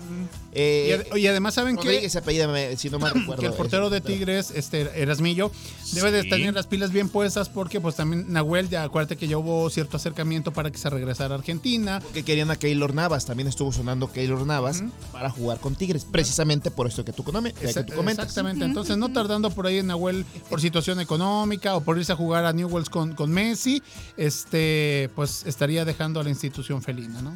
Pero sí, sin duda, vean este Mira, partido. es uno de los partidos que se ha vuelto en últimos años muy pasional. La final antepasada. La final, desde la final antepasada, me parece que ha sido más este, espectaculares los duelos y mucho más pasionales la cuestión de, de la intensidad con la que se juega, la agresividad con la que se juega en el terreno de juego, incluso más que cuando ha jugado contra el América, que se han visto más veces en finales, que ha sido campeón uno u otro. Pero con Chivas, Tigres siempre trae así como que ese pique, ¿no? A partir de esa final. Entonces, puede ser un, un excelente partido de fútbol. Y bueno, muy- pues es, mucho espectáculo, ¿no? Sí, pinta para ser el partido de la jornada, como lo decía aquí mi pareja atómica. Coincido. Domingo, 6 de la tarde. Domingo 6 de la tarde. Seis de la tarde. Continúe, señor Erasmo. Pues ya nada más queda uno, pues gracias. Sí, gracias por dejarme. ¿no? Ya con la morralla, pero pues bueno, lo, lo caído, caído, ¿verdad? Este, Puta, me puse- se me- domingo a las 8 de- con 5 minutos. El. Eso, Eso. eh, Mortal Kombat, muy bien.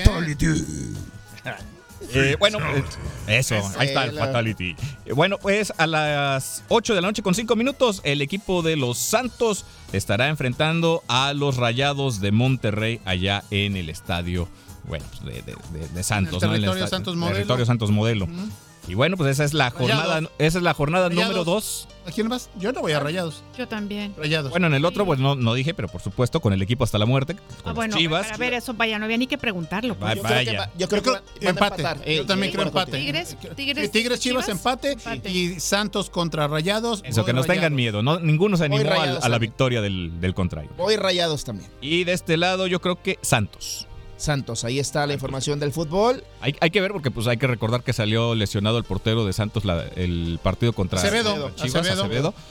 Vamos a ver eh, quién va a la portería para el Pero domingo. ya lo llevaron al mercado, ya le sobaron y ya salió. Ya, va a estar al 100. Ya, amiga, una rameada ya le, Sí. Ándale la rameada. Y bueno, para allá. Se le salieron los al, que le tienen que dar una rameada es al, es al Tan Ortiz. Porque Ah, hace muy buena temporada, pero pues hay que ver cómo le vaya cerrando el torneo y sobre todo Yo lo creo que, que es esta la va a ser su, su temporada Se prueba de tiene que ¿eh? consolidar porque Oye, y la rabieta y el enojo del Tano Ortiz cuando confundieron al Tecatito Corona con el Cabrito Arellano. Le preguntó un periodista, el Cabrito Arellano ya está No, eh, pues, retirado hace muchos años. No, y Está- aparte anda de pelada. Está Anda de pelada. sí, sí, anda sí. escondido por una. Situación. tontería que hizo por ahí el jugador. Pero bueno, oigan, juegos divisionales de la NFL para que el, también lo Uno, disfruten. dos.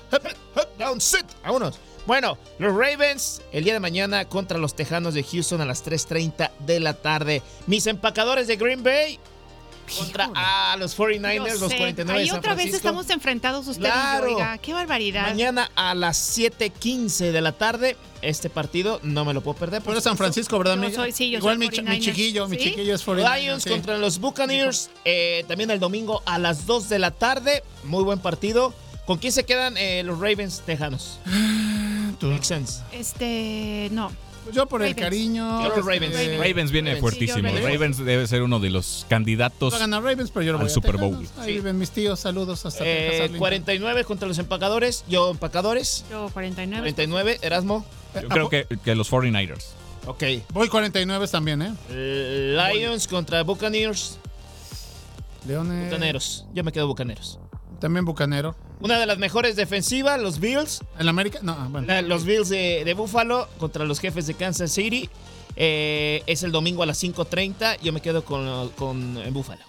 Los Bills. Me parece que Buffalo es Sí, yo una, también. es una Y lo que decías, ¿no? Del, del factor de climatológico el también. factor climatológico también. Lo que sí es que eh, pues se espera ya la llegada desde ahorita de Taylor Swift para que vaya llegando al estadio. Ay, sí es cierto, de- de- claro, cierto. porque el novio juega en ese Sí, sí, sí. Así es. Sí, imagínate. Que además- esa motivación. No, el partido pasado, se- se- de- el de Filadelfia, se nos, se nos fue, pero el, el- su el hermano de, del novio de Taylor Swift, Ajá. de apellido Kelsey también, bueno, pues lloraba desconsoladamente porque era su último partido. Se retira Sí.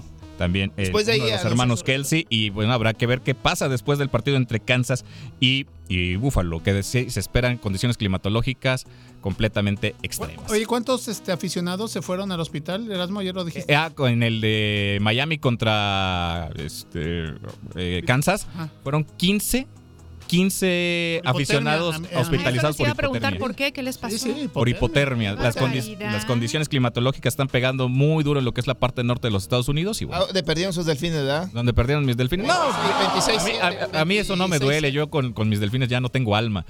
Y, y- y además vamos contentos porque hicieron una muy buena temporada, se metieron a playoff, hicieron muy buen papel, pero bueno, pues ya, los que le vamos a delfines sabemos que hasta ahí van, hasta Los ahí llegan. 80 y Dan Marino, ¿no? Sí, sí, sí, Dan Marino y, y el invicto. Dice, píquenme las costillas. Dice, Y su porque en el participación corazón en ya no siento nada. Ya no siento nada, nada, ni cosquillas, vaya. Pero bueno, buenos partidos eh, de la NFL ya prácticamente todo encaminado hacia las finales de conferencia, la americana, la nacional y el próximo 11 de febrero que es el Super Bowl 11 de febrero en Las Vegas. en Las Vegas, Nevada. Rapidito, ya antes de que nos vayamos a la frase, eh, la Ya Copa del Rey, ya avanza el equipo del Barcelona. Se la reviró, oye, se la reviró. El Atlético. Y el- se la reviró. Y el Atlético le pega a mi Madrid 4 4 por 2. Cuatro por 4 por dos. 2. Fueron a tiempo extra en la. A ver, y yo Super- les pregunto, ¿y ustedes dos por qué se alegran de que pase eso? No, porque Ay, es- No, es que yo soy Barça. Yo soy Barça. un brillo en el ojo. Yo soy Vizca Barça. nos da gusto porque en la Supercopa. eh, ¿Cómo hay gente fea de ver? el, el Madrid venció al. Atlético en tiempo extra. Ok. Se fueron a tiempo extra y ahí ganó el Madrid. Ahora en la Copa del Rey hace lo contrario, hace lo mismo el equipo del Atlético de Madrid. No Se me causa gracia, ¿eh? Dos por dos a tiempo extra y ahí eh, este, en, en- en tiempo extra, pues cuatro por dos el marcador. Así es que partidos Celebraron la porra en la, la- la fuente, no de, no de en las la de Neptuno. Exactamente, en la de las Cibeles es de la- del Real. Muy bien. En la de Y Neptuno el Barcelona se le había complicado con el Unionistas Unionista, sí. eh, Salamanca. Va ganando 1 por 0 y de ahí se fueron 3 por 2. Perfecto la frase. Huele a Tololoche. huele el Baila el tololoche. Va dedicada también para Eliana. Qué bonito. Venga. Para auditorio. Vamos a armonizar y vamos a ¿Finar? Finar un poquito. Mi, mi, mi, mi, mi. Él solito se lo. Bueno, vamos en 3, 2, 1. Que hoy solo sea hoy, sin el peso del ayer, sin la ansiedad de mañana. Disfruta, sonríe y haz magia con tu día porque vivir el presente es lo mejor, pero lo mejor que puedes hacer. Qué bonito bárbaro, el muy aquí bien, ahora, bravo. Presente que es un regalo. Exactamente, ya lo Y decían ahí. hablando de regalos, Wanda. muchas gracias. Ah, Hablando hombre. de regalos, A ver. Ajá. batallita de Todos les tenemos un regalo. Claro que sí. Oigan, oigan. Lo ganaron. Vámonos. Batalla de rolas.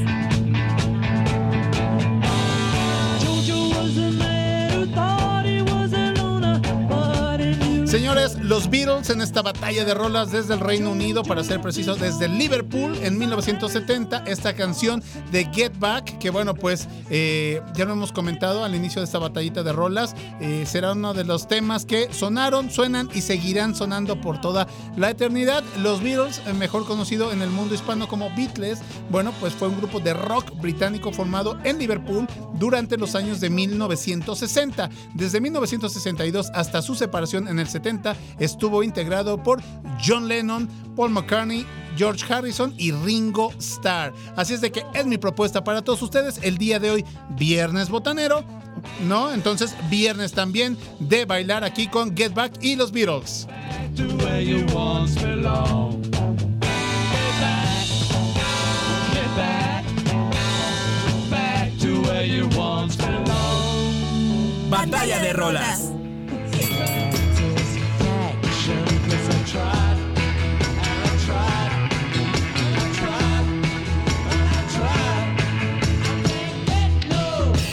pues mucho se ha dicho de, de los Rolling Stones y bueno, del gran, gran grupo que son, pero quiero decirles que además son súper archi ultra talentosos. ¿Por qué? Porque han de saber ustedes que bueno, cuando generalmente las bandas se juntan a componer canciones, pues bueno, pues lo están haciendo en ambientes, a lo mejor en su casa, a lo mejor en un momento de tranquilidad entre gira y gira, pues ¿qué creen?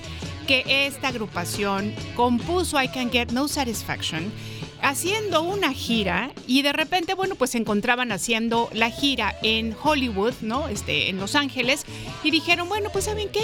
Mientras estamos en esta gira, en esta gira por Vamos Norteamérica, pues vamos a componer Vamos a y además vamos a grabar la canción. Wow. Así es que imagínense, imagínense los Rolling Stones, lo buenísimos que son.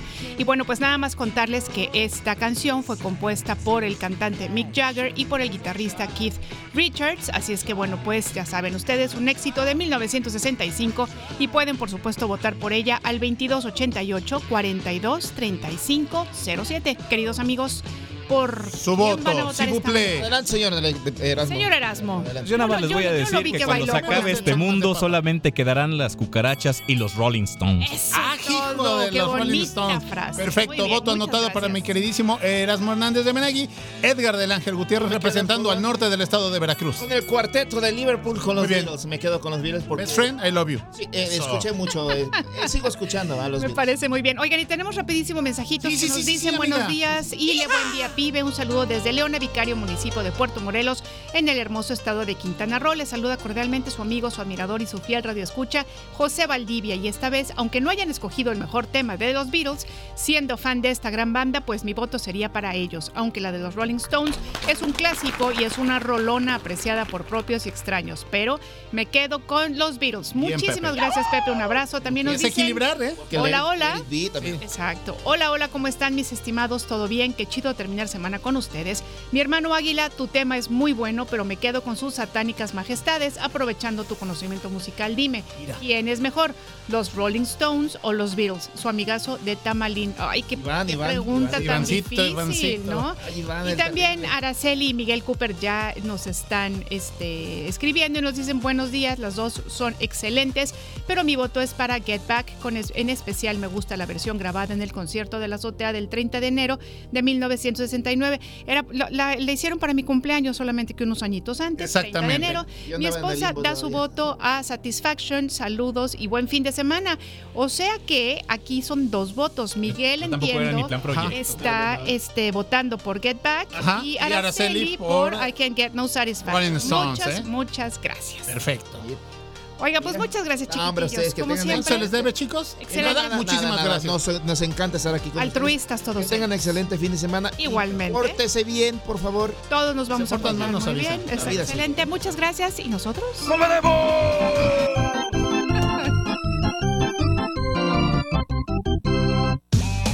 Más por la mañana. Más por la mañana. Bienvenidos al espacio Más Conciencia, Conducido por Liz Vázquez. una apasionada defensora del medio ambiente y con una energía contagiosa. En este espacio relacionado con la sostenibilidad y el cuidado del planeta. Más Conciencia. En Más por la Mañana.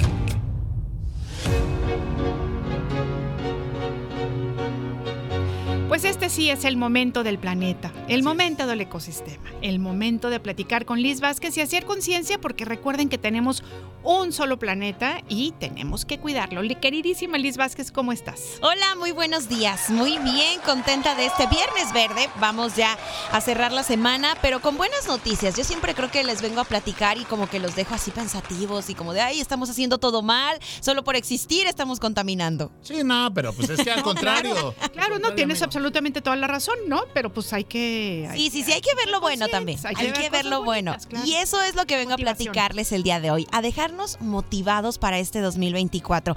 Creo que el inicio de año siempre es un recuento de lo que pasó en el 2023, siempre es un recuento para poder tener como esa motivación y esa fuerza para lo que vamos a hacer en el próximo año. Y bueno, ahora que ya estamos viviendo este 2024, hay que contar qué cosas buenas pasaron en el año anterior para poder a, a partir de ello, pues darnos cuenta que hay personas que no están solamente preocupadas, sino ocupadas haciendo cosas para cuidar el medio ambiente y algo de ello, pues es lo que vengo a compartirles el día de hoy. Porque si bien el 2023 nos ha dejado mm, con una crisis climática muy complicada, y vimos sus efectos. El huracán Otis de Acapulco creo que es un gran ejemplo de lo que la naturaleza habla cuando ya definitivamente está entrando en un caos climático. Entonces, entre las inundaciones, deforestaciones, tormentas, todo lo que nos ha pasado en el 2023, podemos darnos cuenta que ya no es a futuro, ya lo estamos viviendo en tiempo real.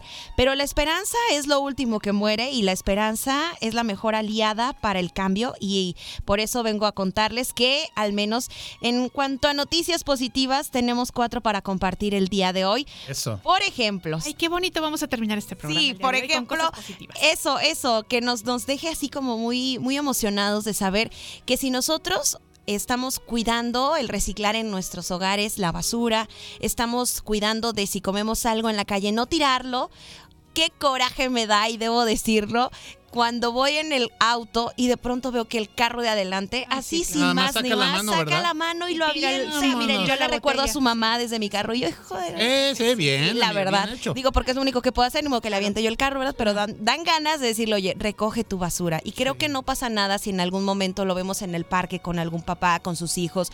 Tener como esa responsabilidad de poder compartir el hecho de que están haciendo algo mal, porque muy probablemente no se han dado cuenta.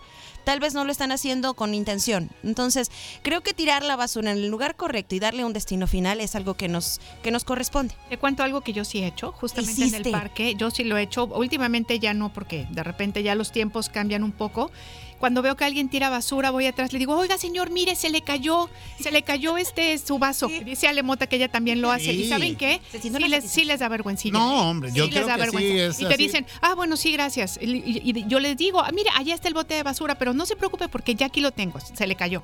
¿No? Y créeme que no lo volverán a hacer. No. Eso esperemos, O sea, ¿verdad, ponen- Dalita? Ponen, una cara de ¿eh? vergüenza. Sí, ponen una cara de vergüenza que sí es como de, ah, caray, alguien me está viendo. Creo que cuando nos sentimos observados, mira, que si lo hacen ya por pena, lo importante es que no lo hagan. Lo importante es que se lleven la basura y lo lleven hasta su casa. Y qué bueno que, que tengamos como ese enfrentamiento y yo creo que eso podemos hacer todas y todos quienes estamos escuchando. Claro. Entonces, para que no tengamos toneladas de plástico en el océano. Que si bien el año pasado se retiraron 55 toneladas de plástico del océano de un proyecto llamado The Ocean Cleanup, una organización sin ánimo de lucro, originaria de Países Bajos, que se propuso el ambicioso objetivo de limpiar plásticos en los océanos del mundo. Puso en marcha su sistema de recolección en esta gran mancha de basura del Pacífico, que es una mancha de basura que se encuentra a 2.000 kilómetros entre Hawái y California, pero se estima tiene tres veces la superficie de España. O sea, es una mancha de basura de plástico enorme. Y que hayan quitado 55 toneladas de basura de plástico, pues es un gran avance. Por supuesto. Pero el mayor avance que podemos tener es evitar que esa mancha de basura siga creciendo. Y si nosotros desde este momento pues ya estamos teniendo como en consideración dónde depositar nuestra basura, pues estamos ayudando. Y más aún si evidenciamos a los demás. Sí, otra cosa, otra cosa que me gusta también muchísimo es que se ha diseñado una proteína capaz de degradar plásticos.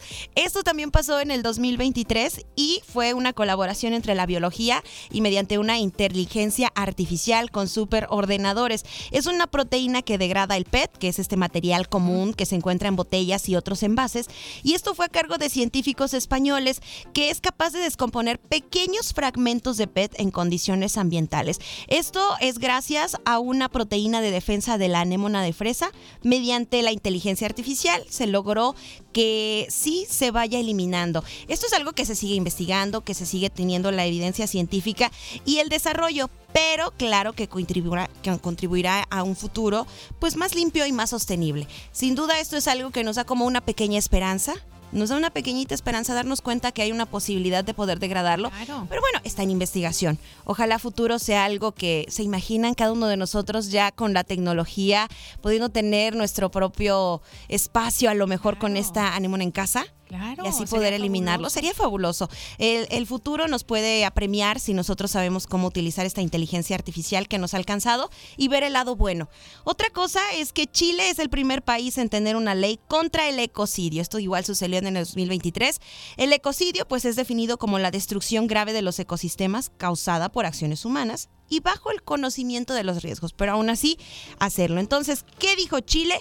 Pues Chile ha sido este primer país en convertir el ecocidio en ley, lo que significa que se perseguirá a personas y empresas que contaminen el ambiente y serán sancionados con penas de hasta 10 años de cárcel. ¿Qué tal? Me parece muy bien y casi casi que hasta poco. Ay, sí.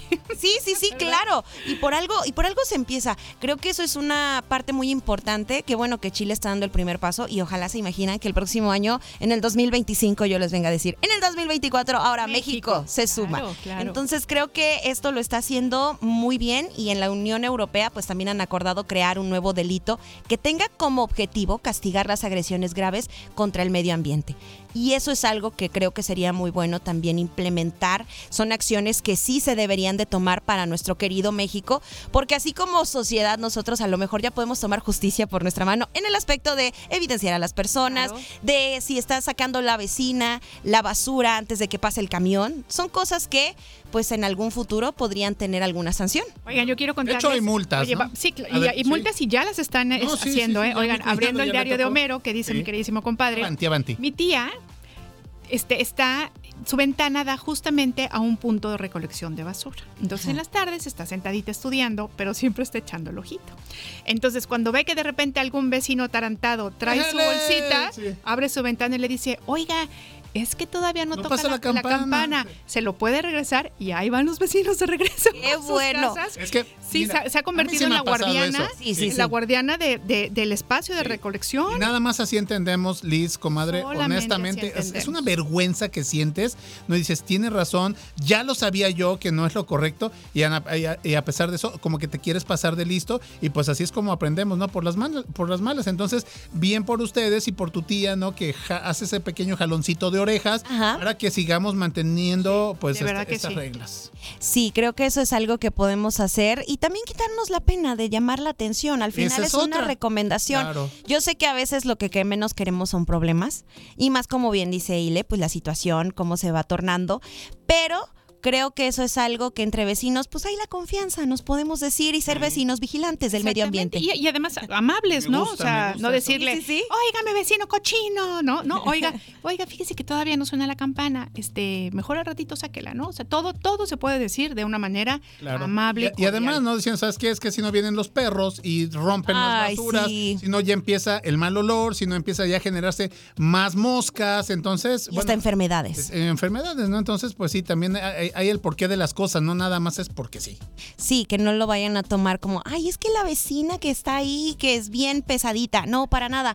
Creo que sí es eso, ser conscientes. Como bien dices, al final los perritos, pues en situación de calle no tienen la culpa, solamente es, lo que hacen es buscar comer, alimento. claro, claro. Pero nosotros sí somos seres razonables que podemos evitar este tipo de cosas que además pues hacen que se vea sucia nuestra colonia Claro. y contamina. Entonces, esto es algo que podemos implementar también en este 2024 y tener esa conciencia de responsabilidad social en nuestra casa, en nuestro hogar y si podemos compartirlo y hacerlo libre con los demás, pues adelante. Y bueno, ya finalmente otra de las buenas noticias fue que España fue 100% renovable durante nueve horas, rompió un nuevo récord en el país. Esto fue el pasado 16 de mayo y entre las 10 de la mañana y las 7 de la noche España fue 100% renovable. Esto quiere decir ¿Qué quiere decir? que se produjo suficiente electricidad para cubrir la totalidad de la demanda del país. Estamos hablando de generación eléctrica con sol, viento y agua. Órale, eso está muy, muy padre. Eso fue de aplaudirse, fue un récord y dicen que van por más. Oye, yo habría pensado que serían países nórdicos, que ya ves que allá, o sea, por ejemplo, no me acuerdo si es si es Dinamarca o Noruega o cuál de estas, que le tiene que pedir basura a sus vecinos para poder generar electricidad, porque como ya casi no están generando basura y ellos tienen este este sistema, entonces se van con los vecinos y basura. les dicen, "Oigan, nos comparten su basura." Imagínense qué maravilla. Sí, exacto. Y, y es, pues son de los países más limpios, de los países que tienen, pues ya otro nivel totalmente de la relación con el medio ambiente, con el cuidado y la atención. Y pues yo creo que pueden ser un gran ejemplo este tipo de de grandes noticias que nos dejó el 2023 para poder tomar lo que tenemos desde nuestro espacio y si bien Tal vez no podemos ir y limpiar 55 toneladas al océano, pero sí podemos colocar la basura donde debe. Si tal vez no podemos diseñar una proteína capaz de degradar plásticos, podemos evitar comprar plásticos de esos que son solamente de un solo uso y que nada más utilizamos cuando nos tomamos el agua en la calle. Entonces, otra cosa que podemos hacer es también respetar el medio ambiente, cuidar nuestro entorno, las especies y ahora, como lo está haciendo España, pues cuidar la energía y la electricidad Claro, desde nuestro hogar. Oye, pues la verdad es que estrellita también para todas, para todos los españoles y españolas que están involucrados en esto. Liz, te agradecemos mucho, mucho, mucho, mucho. Nos encanta que Gracias nos a hayas traído tantas buenas ustedes. noticias, ¿no? Sí, oigan, también invitar a todas las personas. y yo que ayudo a mi papá, él tiene una bicibomba.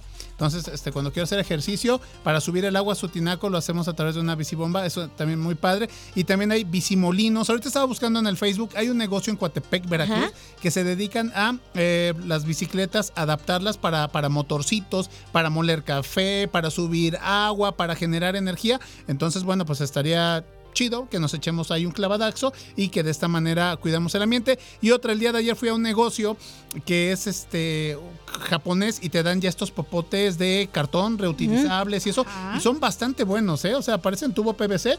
Y este, creo que de esta manera, pues, eh, ese popote te sirve para bastantes este, ocasiones que tú, tu malteada o alguna bebida, pues quieras usar, pues ya, ya, puedes tener ahí tu popote. Entonces, también estamos es, evitando contaminar un poquito. Ay, qué bonito. Y- y saben que me gusta mucho, ¿vale? Que ya tienes como desde siempre, lo noté con ustedes dos y eso me gusta mucho, la perspectiva de dónde hay el cuidado, dónde está la oportunidad de sumarse y de invitar a, a la sociedad a conocer estas bicicletas que además Sí. ayudan a, a tener este movimiento y condición física, así como también lo de los popotes y lo que encuentren, pues las recomendaciones aquí las esperamos los viernes. Muy bien, muchas gracias Liz Yes, Vázquez. Liz Vázquez. Gracias a ustedes. Nos vamos a un cortecito y volvemos con ustedes. Esto es Más por la Mañana. No se vayan. ¿Cuándo te sientes con más capacidad de raciocinio? Más por la mañana. En un momento regresamos. Una nueva versión de nuestra comunidad es posible. Más por la mañana. La radio te sirve. Estamos de vuelta. La entrevista. Más por la mañana.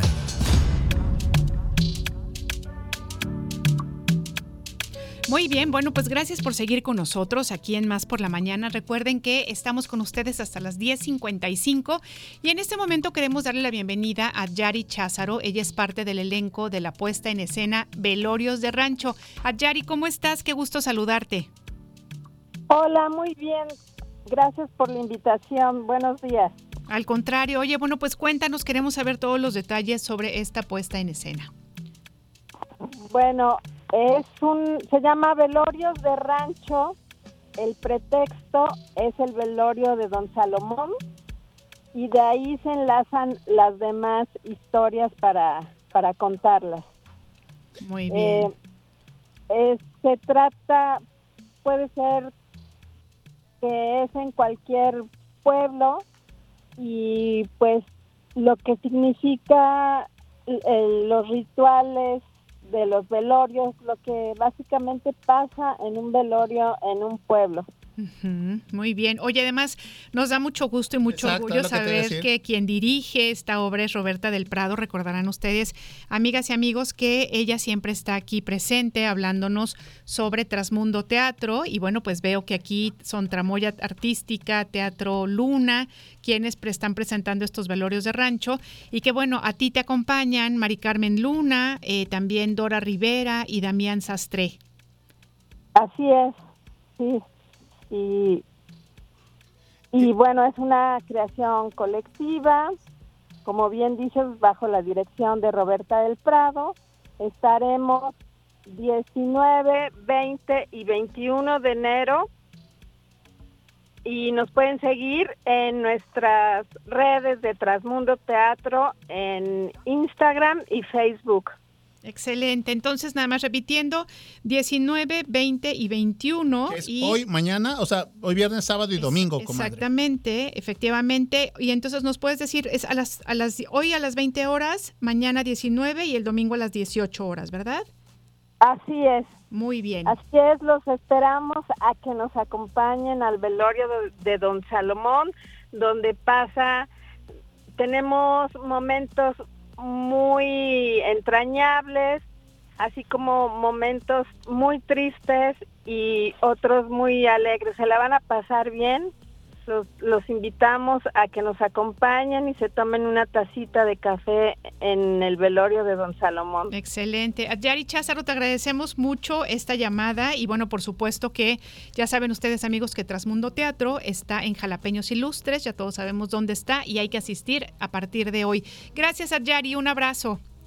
Un abrazo, que estén muy bien y gracias por la invitación. Al Bonito contrario, día. igualmente. Hasta luego, nosotros continuamos. Esto es más por la mañana.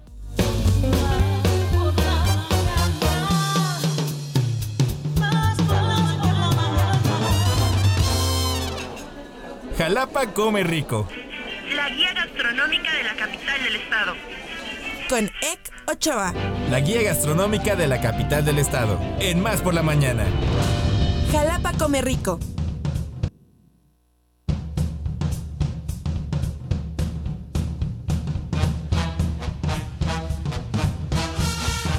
Y bueno, pues es tiempo de darle la bienvenida a nuestro siguiente colaborador, Jalapa Come Rico, ¿Y con... qué colaborador? ¿Qué colaborador, eh? Oiga, Nos da ¿eh? mucho gusto recibirlo y que así siga siendo Eco Choa. ¿Cómo estás, amigo? Muy buenos Hola, días. Estoy muy feliz otra vez de estar aquí en Oye, un sí, qué bonito. Eso, eso, ya te, te- te podemos poner palomita. doble. Me encanta, perfecto. Magnífico, estamos de vuelta y muy, muy felices. Ahí está, bien. ahí está. La palomita. ¿De qué vamos a platicar el día de hoy, amigazo? Oigan, pues ven que la semana pasada hablamos sobre las tendencias gastronómicas, lo que viene pasando y todo ese rollo. Recibí algunos mensajes por ahí, ya saben, entre preguntas, dudas, pero también como unas partes más críticas. Y me gustó mucho un mensaje que me dijeron, a ver, es que tú, tú hablaste de tendencias gastronómicas así como que a nivel eh, pues mundial, internacional o incluso de cuestiones más primermundistas.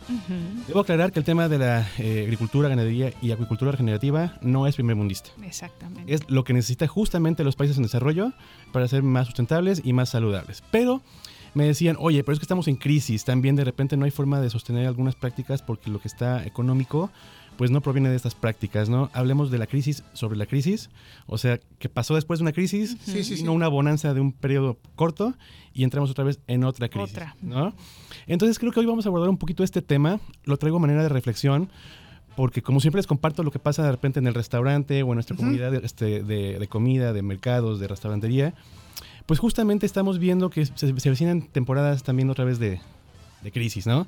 Crisis económica, crisis inflacionarias, crisis políticas, ¿no? Un poquito de todo que se va ahí este, entremezclando. Y pues justamente me decía esta persona, me decía, es que también date cuenta que la gente está consumiendo menos, que la gente está consumiendo menos en cuestión de que no pueden comprar tantas cosas, el dinero no alcanza. Eh, me decía, es que hay una crisis fuerte de empleo, no hay empleos. Y bueno, ahí me atreví a diferir. Y creo que es un punto que quiero hoy abordar, porque quiero que sea también un llamado eh, a la conciencia de nuestros escuchas, porque he oído mucho la queja en el entorno de que no hay empleos. Nosotros y otros compañeros por ahí en el tema de los restaurantes estamos ofreciendo empleos, porque tenemos necesidades, tenemos vacantes, tenemos hay espacios que queremos ocupar a, a- salarios justos, no hablo de salarios super onerosos ni tampoco salarios mal pagados. Este, y por ejemplo, tan solo la semana pasada y esta tuvimos varias citas de entrevista para trabajo y lo sorprendente es que la gente no llega. ¿No? Mensajitos así de, oye, ¿puedo llegar mejor mañana a las 5 porque hoy no puedo? ¿Por qué no puedes? Es que tengo cita con mis, mis amigos de trabajo y vamos a salir, entonces mejor mañana.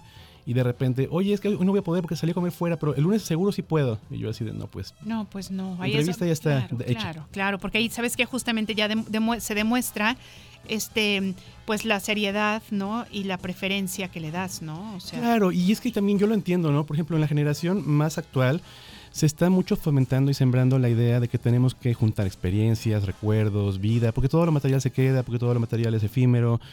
Y porque al final lo único que nos llevamos son nuestras experiencias, ¿no? Entonces de repente decimos, no, pues yo quiero vivir, yo no voy a dejar pasar esta tarde con mis amigos porque vaya yo una entrevista que puedo ir mañana. Esto pues ya cuando agarre mi trabajo ya seré formal, pero ahorita pues voy a vivir la vida. Y se va pasando el tiempo y yo sigo acumulando eh, este, eh, eh, solicitudes de empleo de gente que nunca llega, ¿no? Entonces decía, mi llamado de aquí a la conciencia es una, en el caso de, la- de los jóvenes que nos puedan escuchar, pues eso es importante también, ¿no? El tema de ser formales, de ser puntuales, de no quejarse por lo que no hay, porque lo que sí hay, pues se suma a, a ir creciendo. Y otra que me encantaría mencionar es a los padres, ¿no? Como, oigan papás, dense cuenta de que su hijo está buscando empleos, que sea un trabajo que, que le sea digno, pero también que él sea eh, realista, ¿no? Porque ha sucedido últimos, últimas semanas también que me decían cuenta, me dice, güey, es que llegan eh, chavos recién egresaditos y pues mi cocina no la conocen, ¿no? Y dicen, no, pues que yo vengo para jefe de cocina. Sí, sí, pero aguanta. claro, No- primero conoce la No dudo absolutamente tu nada capacidad. de tu capacidad, ni de tu conocimiento, ni el, el perfil de tu egreso de, de tu Pero- universidad. Pero, ¿qué sabes de mí? ¿No? Ah, no, pero es que yo por menos no. Pero bueno, pues está bien. Buscado en otro, en otro lugar, ¿no? Claro, y sabes qué? que muchas veces pasa eso, ¿no? Que entramos a la universidad y a lo mejor tenemos como que todavía no tenemos muy bien muy puestas las ideas y cuando nos enfrentamos a la realidad y al mercado laboral descubrimos pues que no es como nosotros nos imaginábamos, ¿no? Para nada. Yo cuando estudié administración me dice un maestro, me dice, a ver, a ver, todos ustedes van a ser administradores. Y todos, sí, no, pues gerentes, pues acá directivos. sí, sí. o sea, ajá, pero ¿de qué sabes algo más que de, de administración? Ahí. ¿No? Entonces un- una amiga saliendo se fue a trabajar a la- a- aquí en una agencia de coches y pues ella en su vida había visto de mecánica. Claro, de y que tienes que saber, ¿no? por supuesto. Entonces fue ascendiendo y le- la verdad es que le fue muy bien. Después de tres años yo estaba en un muy, muy buen puesto. Pero aparte de esos cuatro años en la carrera, fueron otros tres de preparación en el, en el gremio, ¿no? Entonces eso, mi primera llamada es como, como es el- la conciencia al tema de que sí hay empleos. Los sueldos eh, desafortunadamente no están en la posición más beneficiosa en la actualidad para que con eso puedan vivir eh, las familias completas, pero sí a sumar a una economía, sí sumar a la experiencia, pero sí estar activo, sí aprender algo, porque definitivamente yo con la gente que ha pasado por el Toto me encanta ver que han podido ir ascendiendo, que trabajan una temporada buena en el Toto, aprenden cosas y en cuanto hay una posibilidad de, de, de migrar a un lugar que puede ofrecerles o mejor sueldo u otras aspiraciones de crecimiento o un ambiente diferente, se van y se van contentos y nos- nos quedamos Y contentos de agradecidos. haberlos además. tenido. Quedas ¿no? como amigo. Claro, claro. Sí, claro. somos amigos, ¿no? Entonces sí, la crisis que, que se- que se, que se avecina en temas económicos también eh, viene acompañada de- del tema del empleo y me gustaría mucho eso, sean formales, sean conscientes, sí trabajen un poquito una temporada por eh, este, el tema de aprender y ya después vamos creciendo, ¿no? Porque justamente vi en el siguiente tema de la crisis que quiero abordar, que fue el último tema que abordamos la semana pasada, que es el tema de los clústeres gastronómicos, ¿no? Que bueno, ya viene existiendo desde hace muchísimos años, pero que en este año eh, vienen con muchísimo más ímpetu derivado de las dificultades de emprender en autónomo, es decir, mercados gastronómicos, plazas gastronómicas, eh, clústeres pequeños donde se reúnen cinco o seis eh, eh, restaurantes y que ofrecen un producto distinto cada uno de ellos para complementar la experiencia, ¿no? Eh, es muy habitual que digamos, bueno, ¿cuál es el lugar con más publicidad en la ciudad? No, pues tal y tal y tal cadena, tal y tal restaurante que tiene 30, 50 años, que aunque no ofrece tanta calidad, pues sí la certeza de que están ahí. Eh, la siguiente invitación, tanto al emprendedor como al, al- al consumidor, es justamente eso, voltear a ver a espacios que si bien no son los más favorecidos en temas de capital, sí son muy favorecidos justamente en tema de propuesta gastronómica, lo que tú en sus comentabas. prácticas además. ¿no? prácticas. Me comentabas ahorita, Alex, de, de- Sí. de- de un lugar nuevo aquí en Jalapa. ¿no? Bueno, no sé qué La, tal, co- no sé. la contemporánea, ¿no? Lo que platicábamos ¿No? de este Andy, el italiano, sí, sí, sí. Y que saca su textito y pone, bueno, pues vengan aquí a costos, a bajos costos y, y consumiendo local, ¿no? Todos mi- mi- mis insumos son precisamente de Jalapa y la región, entonces Así pues es. es algo chido. Así es, claro. Y de repente, pues eso, ¿no? Correr la voz de esos lugares, porque una tiene la necesidad de ser difundidos con eh, contenido orgánico, no siempre para invertir los miles y miles de pesos para que la gente eh, vea sus redes sociales, por ejemplo, que es el método más efectivo ahora. Sí, sí. Y que pues también tienen intenciones de, de prosperar, ¿no? Entonces, esta crisis que se viene este, encima ya con nuestros procesos económicos y ahorita, les digo, también políticos, pues nos ponen como en relieve que hay que tomar otra vez una conciencia más fuerte como comunidad. Recién terminaba la pandemia, todo el mundo se unió a consumir local y comprarle al vecino. Sí, es verdad, esto, es ¿no? verdad, sí. Y cuando viene otra vez la diversión, el tema de podemos irnos más lejitos, podemos abrir una cadena nueva, podemos traer una franquicia de no sé dónde, nos empezamos a olvidar del origen de nuestra- es. nuestras soluciones, ¿no? Tienes toda la razón, claro que sí. Entonces, volver, volver, volver siempre al origen, creo que eso va a ser importantísimo. Además, sabes que yo quiero decirlo como consumidora, cuando tú vas buscando estos espacios, como lo que dice Ek, ¿no? Como el Toto, como Jalia, que yo siempre les hablo de Jalia, o hay muchos otros espacios en donde estás viendo des- de, cero cuál es la producción, cómo se hace, con qué intención, y además puedes platicar con ellos. La verdad es que es otra experiencia. O sea, se nota el cariño. Yo no digo que los grandes restaurantes, los que dices, por ejemplo, que tienes razón, que tienen mucha tradición, pueden- no puedan ofrecer cosas buenas. Sí, hay lugares en los que se come muy rico, pero ¿saben qué? El, el llegar a un espacio en el que hay tanto amor puesto, tanta dedicación, la verdad es que hace una gran diferencia. Entonces comes rico, pero además sales diciendo qué bonito proyecto y qué bonito que yo haya podido ser parte de este proyectito un ratito mientras vine y les consumí. De verdad, Correcto. de verdad. Y hay también invitaciones, no solamente busquen lugares donde comer, hay que buscar lugares donde alimentarse. Y uno se alimenta por la mirada, se alimenta por el amor, bonito, se alimenta por el producto, el insumo, la calidad de la preparación, ¿no? Entonces creo que alimentarse es tam- también hay que llevarlo como al nivel más, más elevado de la experiencia y no nada más comer por encontrar un lugar donde llenar el estómago, ¿no? Ay, qué bonito. Me gusta como Bien, bien, bien. este Oye, yo tengo eh, eh, la intención de ya, si no es este fin de semana, pero si en estos próximos días de la otra semana, de hacer un pequeño huerto en la casa, ¿no? Unas este, cubetitas ahí. Vamos a ver de dónde sacamos y juntar tierrita y sembrar. ¿Qué puede pegarme en Jalapa para tener así y empezar a consumir? Tomatitos, Tomate, ajá. algunos cítricos. Si tienes espacio un poquito así mediano, pues algún arbolito de cítrico de limón o de esta naranjita eh, japonesa que le llaman esta chiquita. el A la kun- chiqui, el claro. kumquat. Ujú. Este, mucho de los este, aromáticos, romero, albahaca, eh, cilantro. Los brotes de cilantro son bien bonitos. El maíz palomero puedes sembrarlo Ajá. y te va a dar unos brotes deliciosos, que así el puro brote es dulce y perfumado, ¿no? Y Uy, sabe riquísimo, ¿no? Perfecto. Este, y te lo comes en una ensaladita y es delicioso. Eh, el cilantro criollo, que es por temporadas, ¿no? Este, pues sí, esos tipos de, eh, cultivos así rápidos y Sí, que sí, tienen sí. poco cuidado, ¿no? Excelente. Este, oigan chicos, nada más quiero agregar que dentro de los temas bonitos locales, de temas con amor, de temas con, con experiencia, la maestra Raquel Torres, eh, que le mando un saludo si nos está por ahí oyendo, va a dar la próxima semana eh, dos talleres de tamales. Uy, qué ¿no? maravilla. Porque viene el 2 de febrero. Es lo que te iba a decir, el 2 de Claro. Hay febrero. que pagar esas deudas. Sí, sí, sí. Y hay al que le salió- pagarlas, al que le ¿eh? salió Hay que tener palabra, hay que Entonces, tener palabra. me parece que para el día jueves ya estaban llenos los cupos, pero para el sábado todavía había lugares. Es un curso de tamales, incluye insumos, incluye recetas. Muy bien. Y está buenísimo. Ahí para que se comuniquen con Acuyo y se inscriban. Yo voy a ir porque necesito eh, aprender un poquito más del tema de los tamales. Quiero hacer mis tamales para el 2 de febrero. Eso me parece muy bien. Ek, por favor, redes sociales que quieras compartirnos y sobre todo también para que conozcan tu proyecto del Totomoxle, que es una cosa deliciosa. Pues ahí síganos en Jalapa Come Rico y en Totomoxle guion bajo en Instagram. Ahí estamos compartiendo. Ahorita el Toto está en periodo de, de renovación. Vamos al tercer año. El 3 de febrero es nuestro tercer aniversario. Vamos a tener ahí una cenita de degustación con eh, maridaje con unas cervezas y música de jazz en vivo con beso de tres. Un grupo de jazz bastante bonito. Buenísimo. Ahí vamos a estar eh, recibiéndolos y festejando. Muy, muy aniversario. bien. Excelente, felicidades. Y bueno, pues te esperamos aquí el siguiente viernes. Nos vemos aquí, si Dios Te quiere. agradecemos mucho. Y además, bueno, pues terminamos ya este programa con todo aquello, aquello que Ek nos está compartiendo. Exactamente, amiga. Empezamos a levantar el puesto. Empezamos a levantar el puesto. Queremos agradecer, por supuesto, a nuestros queridísimos productores, a Ale Mota, Josu de la Fraga, gracias a Cristi Fuentes, gracias a ti, compadre, como siempre, porque invariablemente estar contigo es tener una sonrisa en la boca. No, hombre, comadre, pues el agradecido soy yo. Oye, por ahí había rápidamente un mensaje de- del buen Santos que ya te dice Ah, también sí, comadre. sí, por Entonces me encantaría que, que lo leyeras. Yo le quiero mandar rápidamente un saludo a mis cuates Bernardo Silva y al buen Carlito Suárez, que después de casi 30 años de que salimos de la preparatoria, el día de ayer nos juntamos y platicamos bien chido. Qué bonito. Bueno, pues nos dicen así. Hola, buen día, compadre. Me tomo la libertad de llamarle así. Obviamente mi voto es para Get Back con los Beatles. Recordemos que John y Paul compusieron una canción para las piedras rodantes. No recuerdo la canción. Y también fue un éxito. Saludos y un abrazo a todos. Gracias, Santos. Ah, Santos, muchas, muchas gracias. ¿Pero qué creen? Pues que ganaron los Rolling Stones. Yo juré que hoy este, los Beatles, pero no. Así es que nos vamos a despedir con esta canción que es I Can't Get No Satisfaction. Tengan un muy feliz fin de semana. Nos escuchamos el lunes. Recuerden vivir el aquí y ahora y nos escuchamos el lunes. Gracias. Más por la mañana.